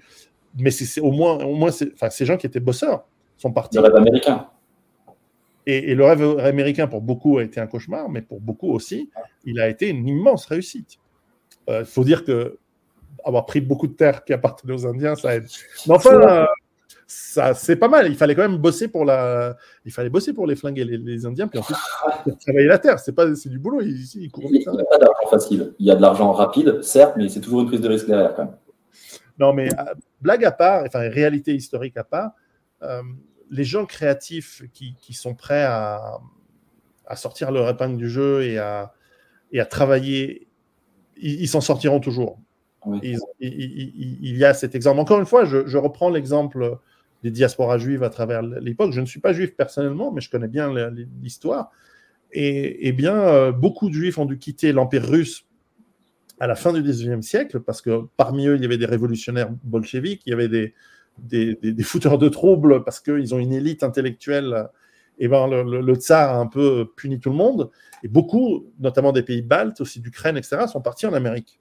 Et en une génération, alors qu'ils sont arrivés avec aucune ressource, à part ce qu'ils avaient dans leur tête, euh, eh bien, en une génération, ils ont le même revenu que le revenu moyen des États-Unis américains. Une génération. C'est donc en 1900 et 1920, ils ont rattrapé le, le, le, retard, et à tel point que dans, déjà dans les années 20, dans les magazines américains, on commence à dire euh, attention, euh, il y a une ethnie qui prend un, grand contrôle politique et médiatique dans notre pays. donc ils ont créé aussi la jalousie, forcément. Mais c'est très flagrant, ça, se voit très très bien. Et ils étaient très bons en basket. Ça n'a rien à voir, mais c'était la minorité où ils étaient très très bons dans le sport, en, basket particulièrement, c'était les, immigrés juifs de, de, de Est. Quel est votre survivaliste préféré et pourquoi? En fait, je ne suis pas du tout euh, fan de la plupart des survivalistes parce que je ne les suis pas et je, ne je, ne me laisse pas trop influencer par ni les Américains parce que leurs solutions sont pas du tout, du tout réalistes à mon avis par rapport à ce que je vis en Europe et en Suisse. Euh, après, il y a des anecdotes. Par exemple, il y a ce Japonais qui a vécu 40 ans dans une île. Euh, Parce qu'il croyait que c'était encore la guerre. Voilà, il croyait que c'était encore la guerre. Ça, il y a des histoires fascinantes, mais ce sont des histoires de, qui sont anecdotiques, qui ne sont pas, entre guillemets, civilisationnelles. Il faut, je crois, qu'on s'organise pour avoir une, un mode de vie qui est cohérent avec une civilisation. Il ne s'agit pas de vivre. Parce que si vous allez expliquer à votre épouse ma que votre stratégie, c'est d'aller vivre dans la forêt, dans une hutte, et de manger des, racines et des glands, et, je pense pas qu'elle va vous suivre. Ça va pas elle va rester à Paris euh, et, et, tchatcher avec ses copines euh, euh, sur son téléphone. Non, en revanche, un mode de vie plus tranquille, plus apaisé, plus résilient, ça peut se faire. Il y a des, des auteurs américains, par exemple, qui ont développé toute une littérature sur le, monde néo-rural, comme Kunstler, comme euh, euh, John Michael Greer, comme euh, je suis en train de réfléchir à celui qui a, fait qui a fondé les villes en transition, c'est un Britannique. Il est décédé il y a, quelques années, c'est un, vieux de la vieille. Et ces gens-là sont plus intéressants que des Bear qui vont crapahuter. C'est un ancien SAS qui, qui, qui, fait des shows télé crapahute avec des stars dans, des situations un peu, un peu difficiles avec une équipe télé qui les écoute. Donc, c'est pas du tout crédible. C'est comme Colanta. Il n'y a, rien de survie. Il y a une équipe télé derrière. Le moindre type qui se fait mal, il est évacué par hélicoptère. C'est le premier type qui parle mal à une femme, il se fait gicler. Donc, non, non, euh, c'est n'importe quoi. Mais, mais c'est. Une expérience sociale intéressante. Ça permet de voir comment les gens se comportent euh, en état de stress. Oui, bon, c'est du spectacle. C'est tout, c'est du spectacle, effectivement. Voilà, mais le, le, au-delà des anecdotes, je ne sais pas s'il y en a des auteurs, mais il y a, des, il y a des, des, livres vraiment intéressants du 19e siècle sur la vie des, justement, par exemple, aux États-Unis, ou même en France, dans la France rurale, il y a eu des guides incroyables qui ont été faits sur comment est-ce qu'on vivait au 19e siècle euh, quand on était un pionnier aux États-Unis ou quand on habitait dans la, viande, dans, la viande, dans la France rurale, où on avait ces, ces encyclopédies où on explique comment on s'occupe des abeilles, comment on tresse des paniers, comment on fait un truc. Les gens qui ont écrit ces livres, ouais, ça c'est pas mal. Ça, c'est des gens que Ça va un mode de vie quand même euh, assez précaire au niveau de l'hygiène, c'est assez sommaire. Je sais que par exemple, entre guillemets, à l'époque des cow-boys, il y avait des, euh, des brosses à dents publiques pour pouvoir. Euh, des brosses à dents publiques, si vous rentrez dans une ville et que vous avez un peu mal aux dents, ben, on pouvait vous prêter une brosse à dents. voilà. Ouais, pour ça, les Arabes sont bien. Ils ont dans le monde, dans le monde du Moyen-Orient, il y a une, euh, il y a en fait, on utilise une plante qu'on mâchonne et qui ensuite sert de, de, de, brosse et qui fonctionne très très bien. L'effet abrasif fonctionne bien. Le, je me souviens plus le nom de la plante, mais elle est assez courante. Vous trouverez assez facilement en faisant Google. Mais bon, le, on, peut de toute façon trouver, parce que c'est très important de, de, le dire. Il ne s'agit pas de rejeter le monde moderne. Moi, je ne rejette pas du tout le monde moderne on se parle par Internet. Euh, je, je, c'est ce mal banquier de toute façon de ne pas maîtriser la technologie. Dépioté aujourd'hui, je l'ai dépioté à la tronçonneuse électrique. Donc je, suis très conscient de, l'immense avantage du monde moderne. La chirurgie, l'aspirine, l'anesthésie, c'est des trucs, euh, justement, le dentiste, ce sont des choses absolument incroyables. Mais ça ne veut pas dire qu'on doit aussi oublier le bon sens et les bonnes pratiques du monde ancien. Oui. Euh, valorise. Euh, effectivement, vous parliez d'intelligence sociale, d'intelligence euh, relationnelle. De... Moi, je, le constate en étant d'origine italienne en Suisse, qui est un pays plutôt germanique. En étant mm. latin, je me rends compte que le rapport à l'autre est différent. C'est assez facile de, je dirais pas de les entourlouper, mais de se rendre sympathique. D'accord. Un, latin sait se rendre beaucoup sympathique facilement. Regardez par exemple nos amis africains, à quel point, parfois sans ressources, avec un petit sourire et une petite blague ou nette, ils arrivent à se rendre sympathiques. C'est une qualité. Euh, L'allemand, il ne fait pas ça. L'allemand, il construit une usine. Il construit une. C'est dû au caractère méditerranéen de la personne, dans la mesure où, en fait, il a eu tout un héritage de commerce. Il se doit de badiner. Il se doit de converser. Il se doit d'être plaisant. Et à partir de ce moment-là, il pourra euh, vendre ce que. et même de manière extrêmement technique et sérieuse.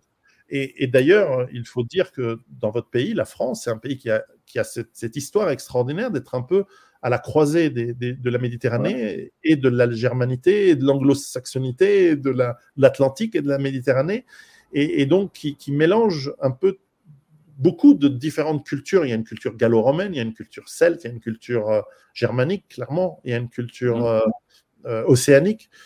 Et, et ça crée un potentiel qui, pour la taille du pays français, lui a permis, pour la taille de la France, lui a permis d'avoir une histoire impressionnante. On a les meilleurs ingénieurs du monde. Oui, en tout cas, euh, jusqu'à maintenant. Un nouveau projet, un livre? Je travaille depuis, laborieusement depuis six ans à mon prochain livre qui est sur la gestion de la peur. Comment est-ce qu'on gère nos peurs, nos angoisses? Et, et, Oui, très scientifique, mais aussi pratique, avec des, des, techniques et la philosophie aussi. Et, euh, et, je suis très en retard sur ce livre, mais j'y travaille. J'y travaille. Et il va être excellent. On peut en parler éventuellement? Pardon? Quels sont les principaux axes de, de, de ce livre? Bah, le livre aura trois grandes parties. La première, c'est sur la compréhension de qu'est-ce que c'est que la peur et ses dérivés, euh, l'angoisse et puis ses exagérations qui sont les phobies notamment, etc. Et donc une grosse partie avec un, des exemples historiques, des, une étude de comment la peur est perçue à travers l'histoire, par exemple, ou, ou, ou comment dans l'époque moderne on utilise la peur pour manipuler les populations. Donc ça, c'est une approche euh, voilà, historique, mais aussi scientifique, puisque j'interviewe des, des, neurologues. Euh, du niveau prix Nobel, donc des gens de dingue. Donc, il y aura beaucoup d'interviews dans ce livre. J'ai interviewé aussi des, vétérans des différentes armées qui ont connu les stress post-traumatiques liés à, des chocs euh. Euh, peur, de peur très importantes.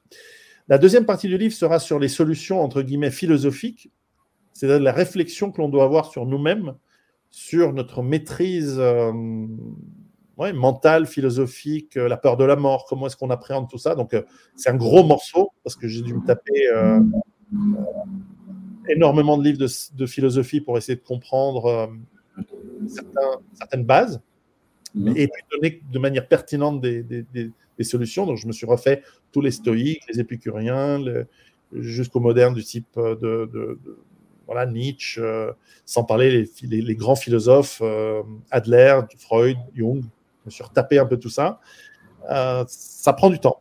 Et puis la troisième partie du livre sont, des approches plus pragmatiques et techniques euh, qu'on peut utiliser au quotidien et, même à l'instant, qui sont des techniques liées sur les, voilà, la respiration, le, la méditation, le yoga par exemple. Euh, alors ça fait très, ça fait très hippie, mais il y a des choses vachement intéressantes sur même l'utilisation de l'hypnose pour les phobies et des choses comme ça. Et, et, la, raison pour laquelle j'écris ce livre, c'est d'une part parce que j'ai l'impression que je vis sans crainte, sans peur et sans angoisse. Et ça, me, ça, commence à me stresser. Je dis, mais pourquoi j'ai pas peur de, dire les choses qui vont arriver, qui arrivent Je devrais flipper. Mais, et peut-être que ma manière de, de gérer mes peurs, c'est que je me prépare. Je me prépare efficacement, j'espère, je coupe des arbres, je fais mon potager, etc. La capacité qui génère des angoisses, c'est dans la mesure où vous faites entre guillemets déjà votre maximum. Bah, de toute façon, je ne peux pas faire plus. Donc au final, à quoi bon stresser?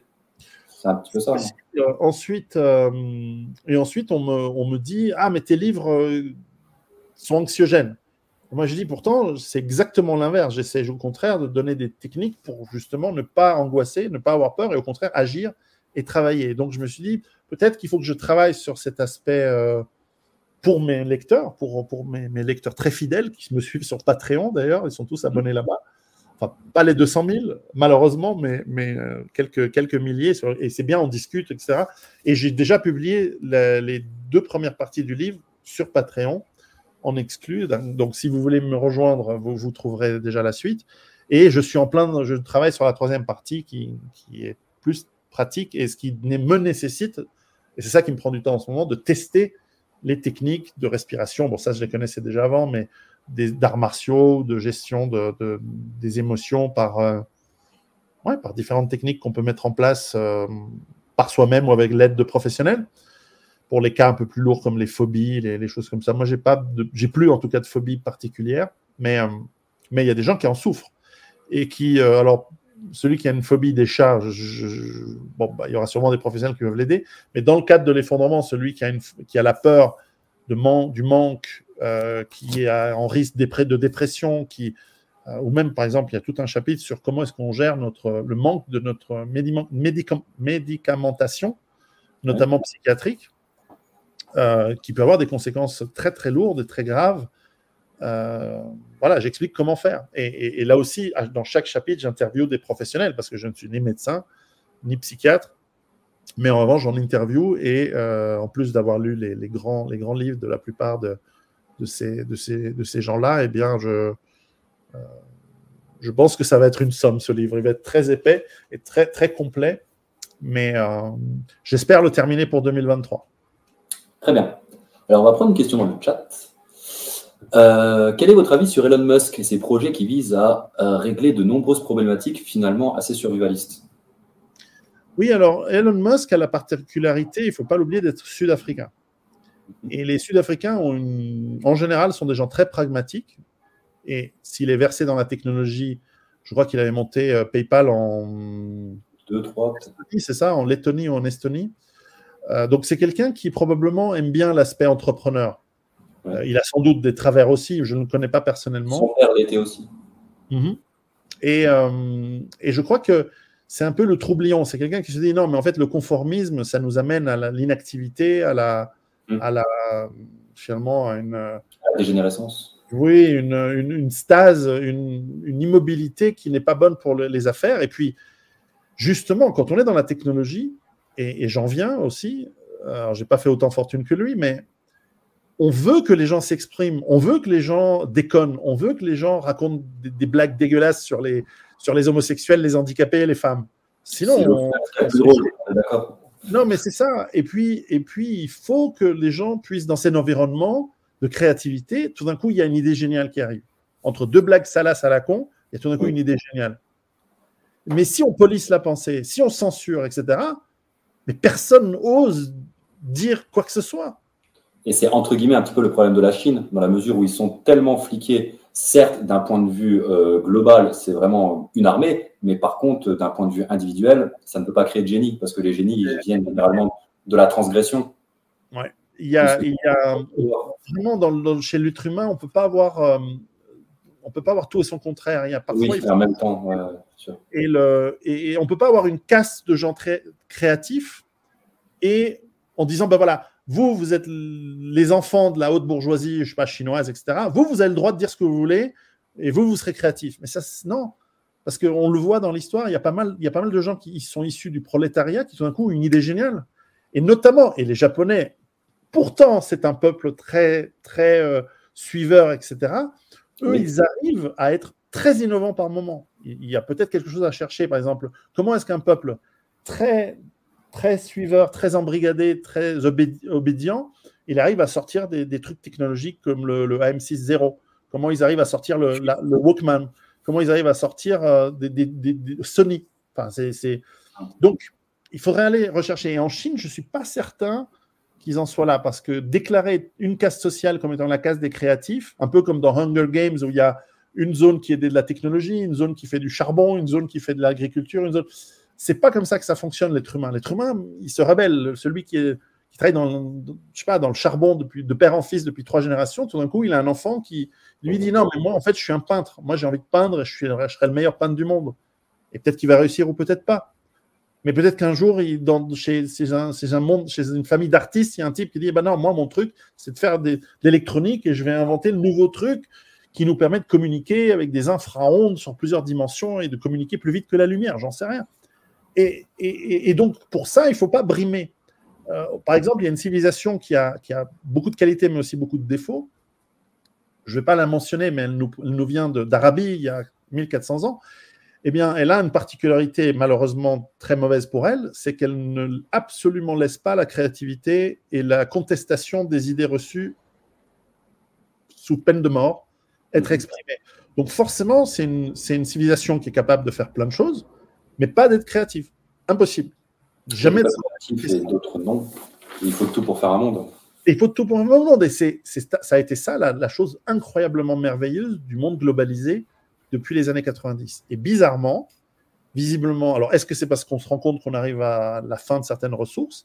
Il y a cette forte tendance au contrôle chez certaines personnes, notamment des gens qui se prétendent libéraux, mais qui, qui sont des communistes 2.0, notamment nos amis de Davos, qui souhaite un contrôle euh, qui amène un chaos parce que l'économie planifiée, elle ne marche jamais. Euh, c'est impossible, elle est trop compliquée. Déjà, ça ne marchait pas dans les années 20. Alors imaginez dans les années 2020, c'est impossible. Et, elle marcherait, mais avec euh, peut-être une baisse de la population extrêmement lourde qui amènerait un chaos qui emporterait les planificateurs. Parce que ces gens, ils ne savent pas, ils savent pas voilà, ils savent, ils savent faire une règle de 3, ça c'est sûr, mais ils ne savent pas faire pousser une carotte et ils ne savent pas se battre avec leurs griffes et leurs dents euh, face à des gens comme moi. Donc, ils n'ont qu'une chance. Donc, je, je, sais pas. Moi, je pense que c'était très bien le monde des années 90 où on nous laissait faire ce qu'on voulait, on nous laissait voyager, laisser les prix s'auto-régler par le marché, par l'offre et la demande, et sans intervention des États, c'était vraiment bien. Mais ça n'a pas duré longtemps. La France est en pleine dépression, les cabinets de psychologues sont complets, la consommation d'antidépresseurs et d'anxiolytiques battent leur plein. Et dans certains pays comme au Japon, il y a eu plus de morts par suicide que par Covid. Alors comment lutter contre ce fléau qui est à la base de toute survie? Le spirituel peut-être? Alors il y, a plus, il y a plein de façons de faire. Alors je dirais d'abord euh, l'exercice physique. Je connais personne de dépressif après avoir fait un 100 mètres, une course, une balade dans la montagne. Euh, ça, euh, quand on a un épuisement physique après avoir fait une activité physique, on n'est on pas déprimé en général. Il y a sans doute effectivement une réflexion philosophique, donc ça inclut la spiritualité. Moi, je, mets les deux choses dans le même panier. Hein. Spiritualité et philosophie, c'est une réflexion sur qui nous sommes dans l'univers. Mhm. Alors, on peut croire dans un créateur, on peut croire dans, une religion organisée, on peut croire dans tout ce qu'on veut, mais euh, avoir une réflexion sur notre rôle dans, dans, dans l'univers et ensuite nous permet d'avoir une réflexion sur notre rôle dans la société. Et puis, comme tout ça, j'en parlerai dans mon bouquin, c'est exactement le sujet. Et puis, ben, dans, les, dans la philosophie, il y a le stoïcisme. Moi, j'encourage beaucoup les gens à, lire les classiques des Marc Aurèle, des euh, Sénèque. Euh, sont tout à fait, euh, en l'état actuel des choses, compatibles. Bien sûr, parce que le, apprendre à se dire. Et puis, finalement, ça nous amène à, à, à apprendre à n'en avoir rien à foutre. Ça, c'est super important. Apprendre à, envoyer valser l'État. Euh, finalement, l'État, c'est rien. C'est une, une, entité qui n'a de force que parce qu'on accepte qu'elle ait de la force. Un dragon de papier. Oui, il y, a de ça, mais après, ils peuvent vous envoyer les flics si vous ne payez pas vos impôts, mais vous pouvez partir. Vous pouvez euh, ne pas accepter tout l'embrigadement et l'endoctrinement qu'on vous a mis dans la tête depuis la maternelle. Il y a énormément de changements qui peuvent se, se faire euh, si vous apprenez à dire non. Mais c'est pas facile. Ça a l'air facile, mais c'est pas facile. C'est pour ça que c'est un gros bouquin que je suis en train d'écrire. Mais c'est totalement dans, dans, le, dans le thème et euh, nous avons besoin de, de nous réveiller par toutes ces techniques les unes après les autres, le physique, le mental, le spirituel, l'indépendance financière. Parce que c'est vrai que quand vous avez. Quand vous êtes la peur est souvent liée au manque d'autonomie. Donc, en fait, il faut déjà, entre guillemets, avoir une mentalité d'autonomiste, de survivaliste. Et au final, les peurs disparaissent vu qu'on essaie de gérer au maximum toutes ces ressources pour qu'il n'y ait pas quelqu'un à qui on doit prier pour qu'il veuille bien nous aider. C'est mieux que, encore mieux que disparaître. Les peurs deviennent utilisables et utilisées comme des euh, moyens physiques, mais aussi mentaux pour nous pousser à aller vers nos buts, quels qu'ils soient. Mhm. Et, ça, c'est la grande force de la peur. La peur est, la peur est une excellente euh, émotion qui mhm. nous sert et qui parfois, de manière exagérée, devient euh, délétère, et, notamment par les angoisses, les phobies, qui, sont, euh, qui explosent hein, en ce moment. On n'a jamais eu autant de... Vous avez, votre, interlocuteur a tout à fait raison. La France est en tête de peloton, mais ce n'est pas la seule à avoir à peu près 30-35% de la population sous antidépresseurs. Ce qui va poser, en cas de manque d'antidépresseurs, un problème colossal de, de, bah, déjà, par exemple, il y avait énormément de problèmes euh, lors de la, du, confinement. Entre guillemets, bah, la drogue circulait beaucoup moins dans le pays. Et en fait, bah, il y avait des gens qui étaient en galère de, de drogue à fumer et puis ils mangeaient leur matelas. Quoi.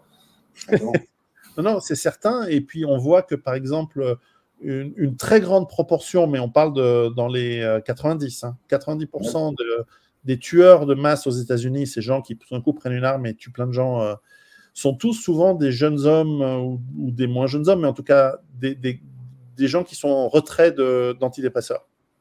Ah oui. Ouais. Et une grande partie se suicide, fort heureusement tout seul, sans, sans essayer de tuer d'autres gens, parce que c'est mal, il faut le dire. Ah mais, en revanche, euh, mais en revanche, c'est euh, très lié à des, à des problèmes liés à des, à des antidépresseurs en mauvais dosage parce qu'on ne sait pas ce que les gens prennent. Ils disent j'en ai déjà pris un aujourd'hui, non, j'en prends un deuxième. Ça fait des effets de dingue sur le. C'est des, des, trucs très dangereux, hein, les, antidépresseurs.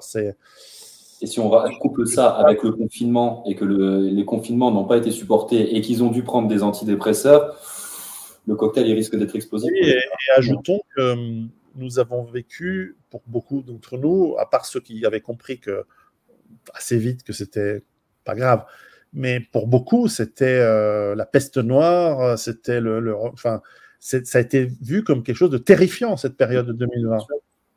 Et il faut pas sous-estimer l'effet sur le psychisme de, de, nouvelles terrifiantes qui sont répétées euh, jour après jour à une population qui, euh, qui, a beaucoup à perdre puisqu'elle est riche et elle, elle, vit dans le confort, surtout des personnes un peu âgées, mais pas que. Et, beaucoup d'enfants, en plus on leur a dit mais des masques, il y a l'aspect anthropologique de ne pas voir les expressions faciales des autres. Euh, c'est très subtil, c'est très inconscient, mais il y a eu des dommages psychiques. D'ailleurs, les enfants parlent de plus en plus tard dès, maintenant. On commence déjà à voir les effets négatifs du port du masque chez les nourrissons qui mettent beaucoup plus de temps à parler qu'il y a avant la crise du Covid. Donc moi, mes enfants sont, enfin, en tout cas les grands, chez moi, ils sont, ils sont, ils ont été à bonne école, ils sont tous fait virer. Euh, de l'école publique plusieurs fois pour avoir euh, envoyé se faire foutre les profs qui leur demandaient de remettre leur masque en classe. Donc bon, les chats ne font pas des chiens, voilà, c'est comme ça. Euh, ou les, fruits ne tombent pas loin de l'arbre, selon la, métaphore que vous préférez. Mais en gros, voilà. Pourtant, je leur ai dit, moi, j'ai une règle de base pour tout, y compris l'éducation des enfants. Je dis, tu réfléchis par toi-même. Moi, je te donne mon avis, mais tu fais comme tu veux et tu réfléchis par toi-même. Bon, ils ont commencé à aller en... ils ont commencé à insulter leurs profs alors parfois ça s'est bien passé, les profs ont rigolé, ils ont dit bon c'est très bien, pas de problème, personne ne met de masque. Donc ils ont finalement ils ont créé de la rébellion, mais dans, certains cas ils ont fini virés. bah pour beaucoup ça a été aussi le cas pour euh, les, euh, ceux qui avaient un job, qui refusaient aussi de porter le masque, bon bah, ils se sont fait virer de leur job. Oui après il y avait euh,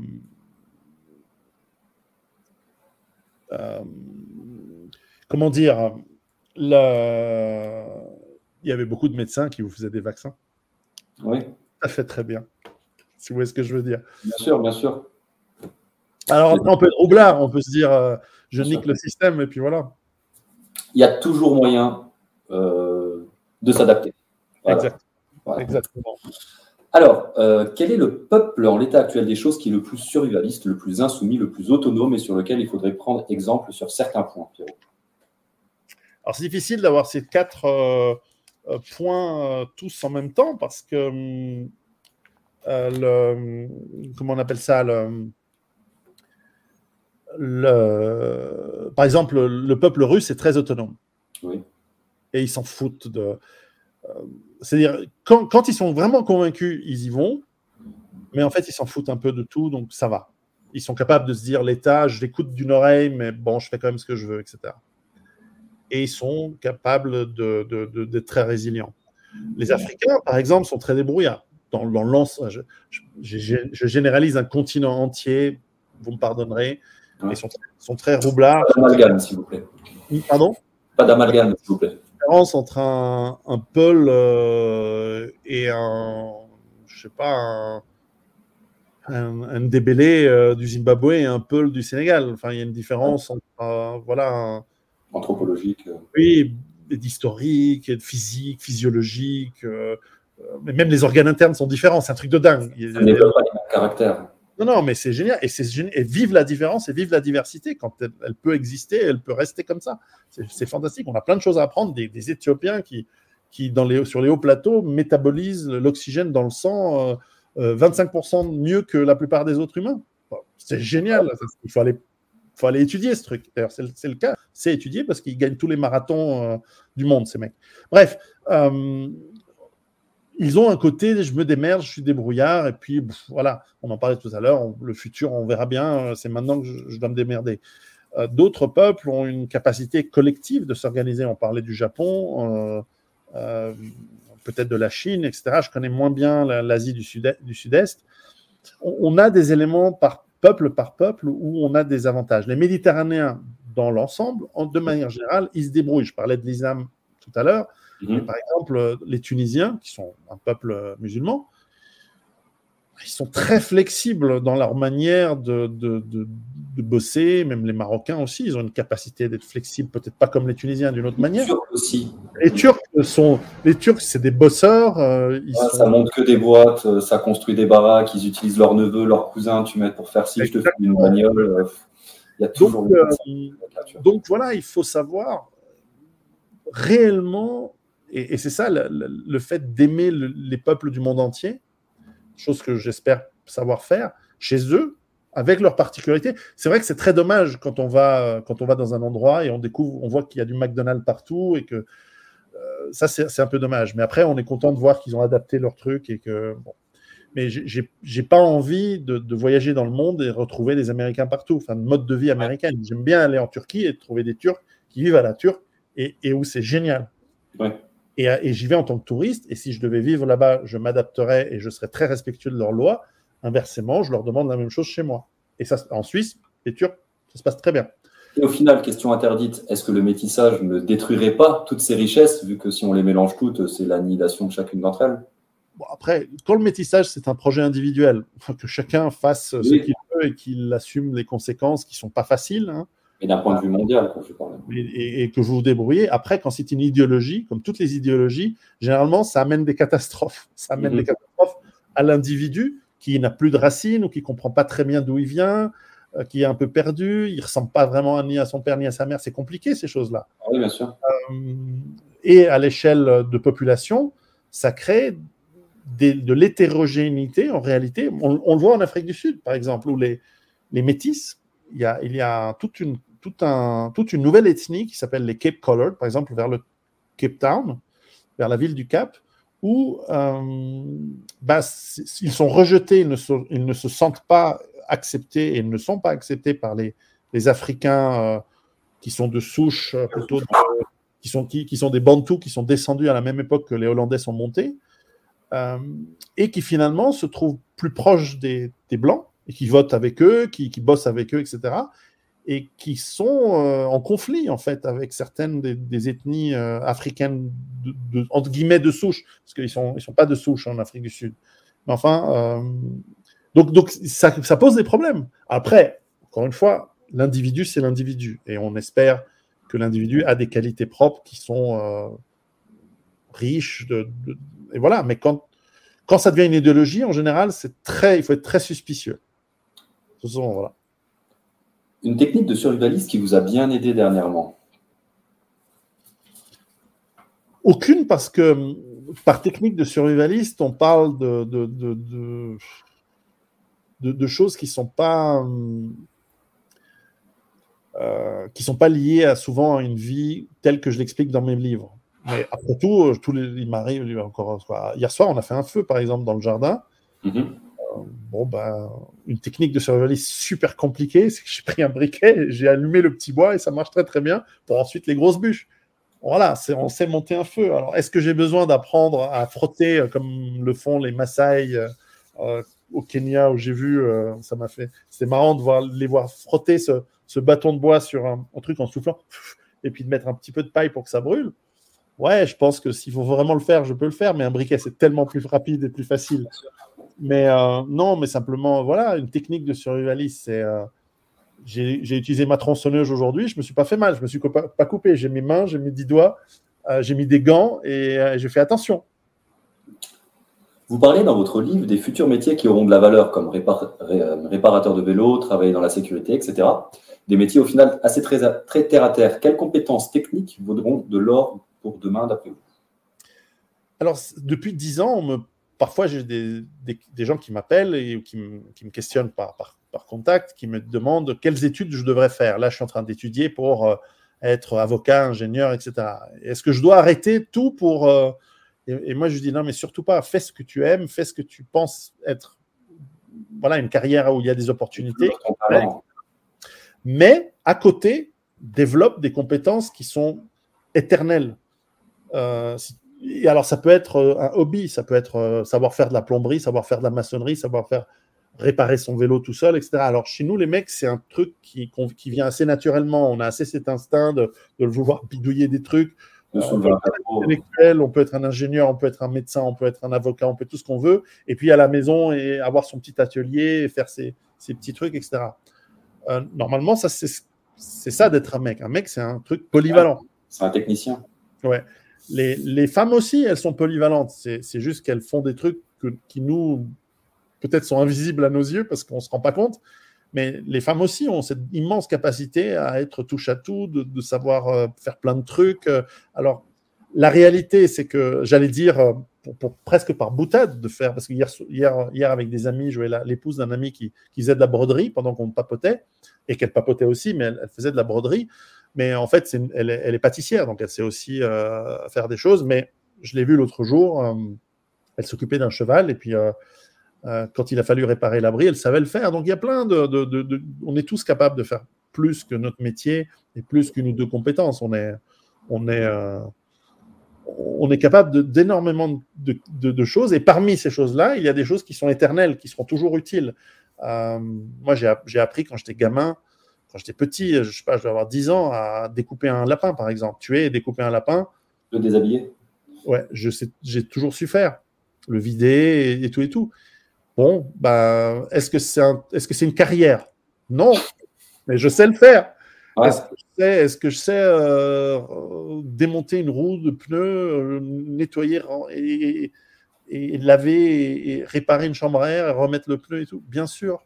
Mais au final, c'est enrichissant parce que ça permet, entre guillemets, de, tisser des liens et de créer des constellations dans notre monde interne. Parce qu'on dit, OK, lui, il fait ça, je comprends ce qu'il fait. On, voit mieux le monde quand on a déjà travaillé dans différents secteurs d'activité. Oui, et, ça montre aussi, par exemple, moi qui ai fait des, moi j'ai fait des études d'ingénieur avant de faire des études de business. Euh, ça permet aussi de, de, voir concrètement les applications de plein de choses, de, de, comprendre, de voir l'application des vecteurs, des, euh, euh, des, propriétés physiques liées à l'inertie. Par exemple, la roue d'un vélo, c'est génial pour comprendre. J'explique aux gamins comment, voilà, il y a une impulsion initiale et ensuite il y a une, il y a une inertie qui se met en place et l'impulsion secondaire pour reprendre, elle a besoin d'être moins forte pour reprendre la même, la même puissance, la même, enfin, la même vitesse de rotation. Donc, ouais, ça, permet de faire des choses concrètes. Euh, là, on a. Je pas, par exemple, euh, le fait d'avoir monté un, la semaine dernière, on a monté un abri pour bois, on a, on a mis un toit avec un, un, chenot pour, euh, qui, qui, approvisionne le jour de pluie une cuve, une cuve de 1000 litres que j'ai rajoutée.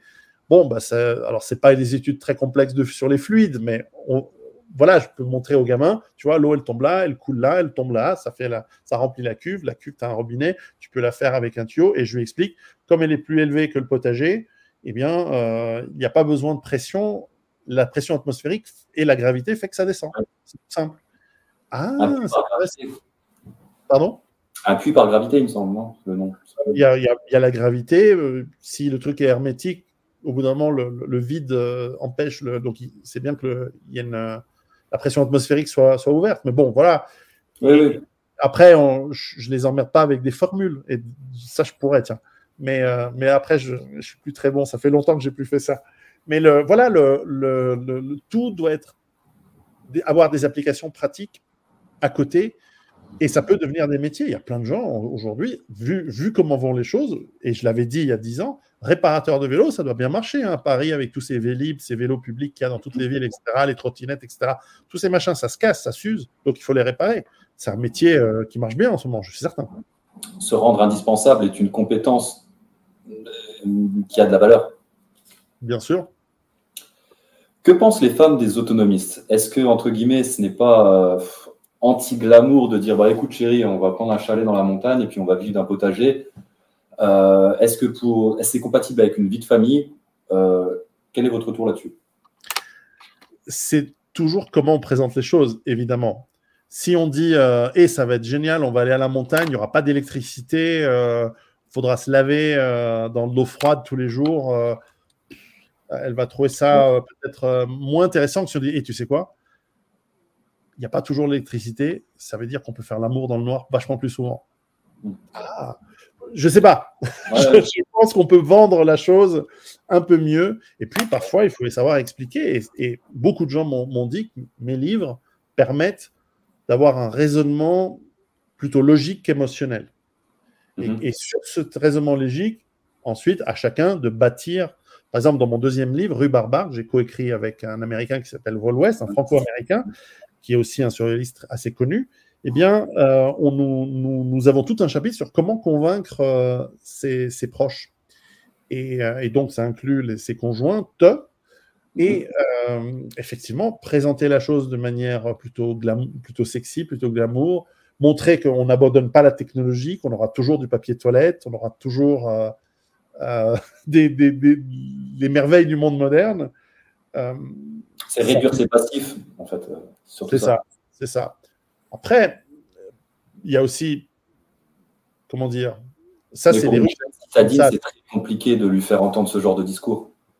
C'est vrai. Alors après, c'est vrai que j'apprends ça des Russes, c'est que nous, on se pose ces questions parce qu'on est des Occidentaux, et ça fait quatre générations qu'on s'est un peu poussifié à être euh, un peu servile avec nos, femmes.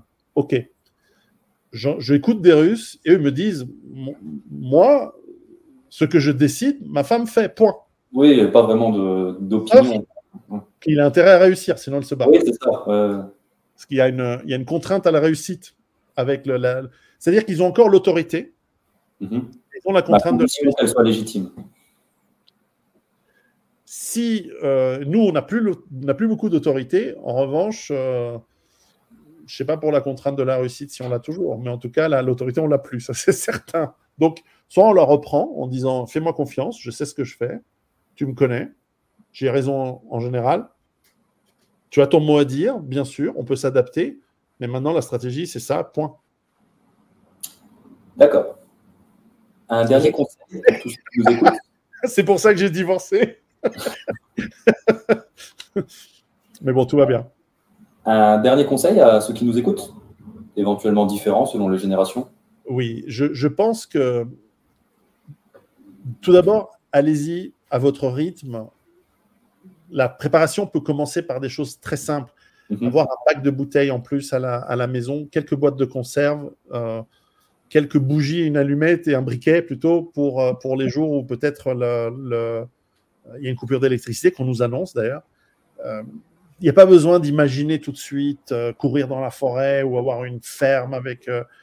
commencez déjà dans votre appartement, dans votre maison, à avoir un peu des choses redondantes, des choses dont vous avez besoin et qui, le jour, où, le jour où il y a un manque, le jour où il y a une coupure d'électricité, le jour où les supermarchés sont vides pour, pour X raisons, vous avez de quoi tenir trois jours, une semaine, un mois. ne pas être au mauvais moment, au mauvais endroit quand ça va dégénérer. C'est surtout ça, en fait, c'est de la sécurité passive. Il y a tout ce genre de concept aussi. Mais je dirais que si, si, un, conseil pour démarrer, c'est vraiment faites votre petit truc pour tenir deux, trois jours. C'est n'est pas, pas la fin en soi, en, en l'occurrence, qui compte, et c'est l'état d'esprit. C'est que vous, vous allez déjà dans votre esprit, vous allez dire Ah, j'ai fait un pas dans la direction d'être prévoyant, d'avoir des réserves. Les réserves, c'est comme. C'est le première étape qui est dure, puis après, au final, ça demandera toujours moins d'efforts pour en fournir au final. Après, je pense que votre audience comprend qu'il y a une... Euh, les réserves, c'est comme un stock. Il y a des flux in, des flux, il y a des flux qui rentrent et des flux qui sortent. Et votre réserve, c'est le, le, le, résultat. Mais il vaut mieux commencer une activité, entre guillemets, d'autonomie et de résilience avec mhm. quelques réserves qui sont déjà constituées, de manière à ce que si c'est la crise, bah, vous allez consommer ces réserves. Parce que même un potager, finalement, c'est une source de flux entrant dans vos réserves. Parce qu'on on consomme une partie de ce qu'on produit. Là, ce soir, je vais aller euh, choper, euh, j'hésite entre des petits pois tout frais ou des côtes de bête. Mais ce, qu'il y a en trop, je dois les mettre sous huile, euh, je, fais des conserves pour cet hiver. Mhm. Donc, je, voilà, donc de, votre compte perte et profit, vous mettez des profits dans vos actifs et, vous avez des, voilà, des consommations quotidiennes et, vous gérez votre truc. Alors, je ne sais pas si l'analogie entreprise et comptable, c'est la première fois que je la sors pour ça, mais, mais je vois très bien dans ma tête comment elle fonctionnerait. Euh, avoir un petit stock de départ, un petit capital de démarrage, si on veut, un capital de survie, c'est bien aussi. Très bien, très bien. Bah, écoutez, euh, c'était euh, c'était la fin, le, mot de la fin éventuellement. plaisir. Non, non, bah, préparez-vous, c'est ce que je dis à chaque fois. Très bien. Bah, écoutez, Pierrot, merci beaucoup pour cet entretien, c'était un plaisir. Euh, pour ceux qui nous regardent et qui nous écoutent, je vous invite à vous abonner à la chaîne de Pierrot. Mettez un pouce à cette vidéo pour pouvoir pousser au référencement. Merci pour tout, Pierrot. Je vous souhaite une bonne continuation. Au revoir. À très bientôt. À très bientôt.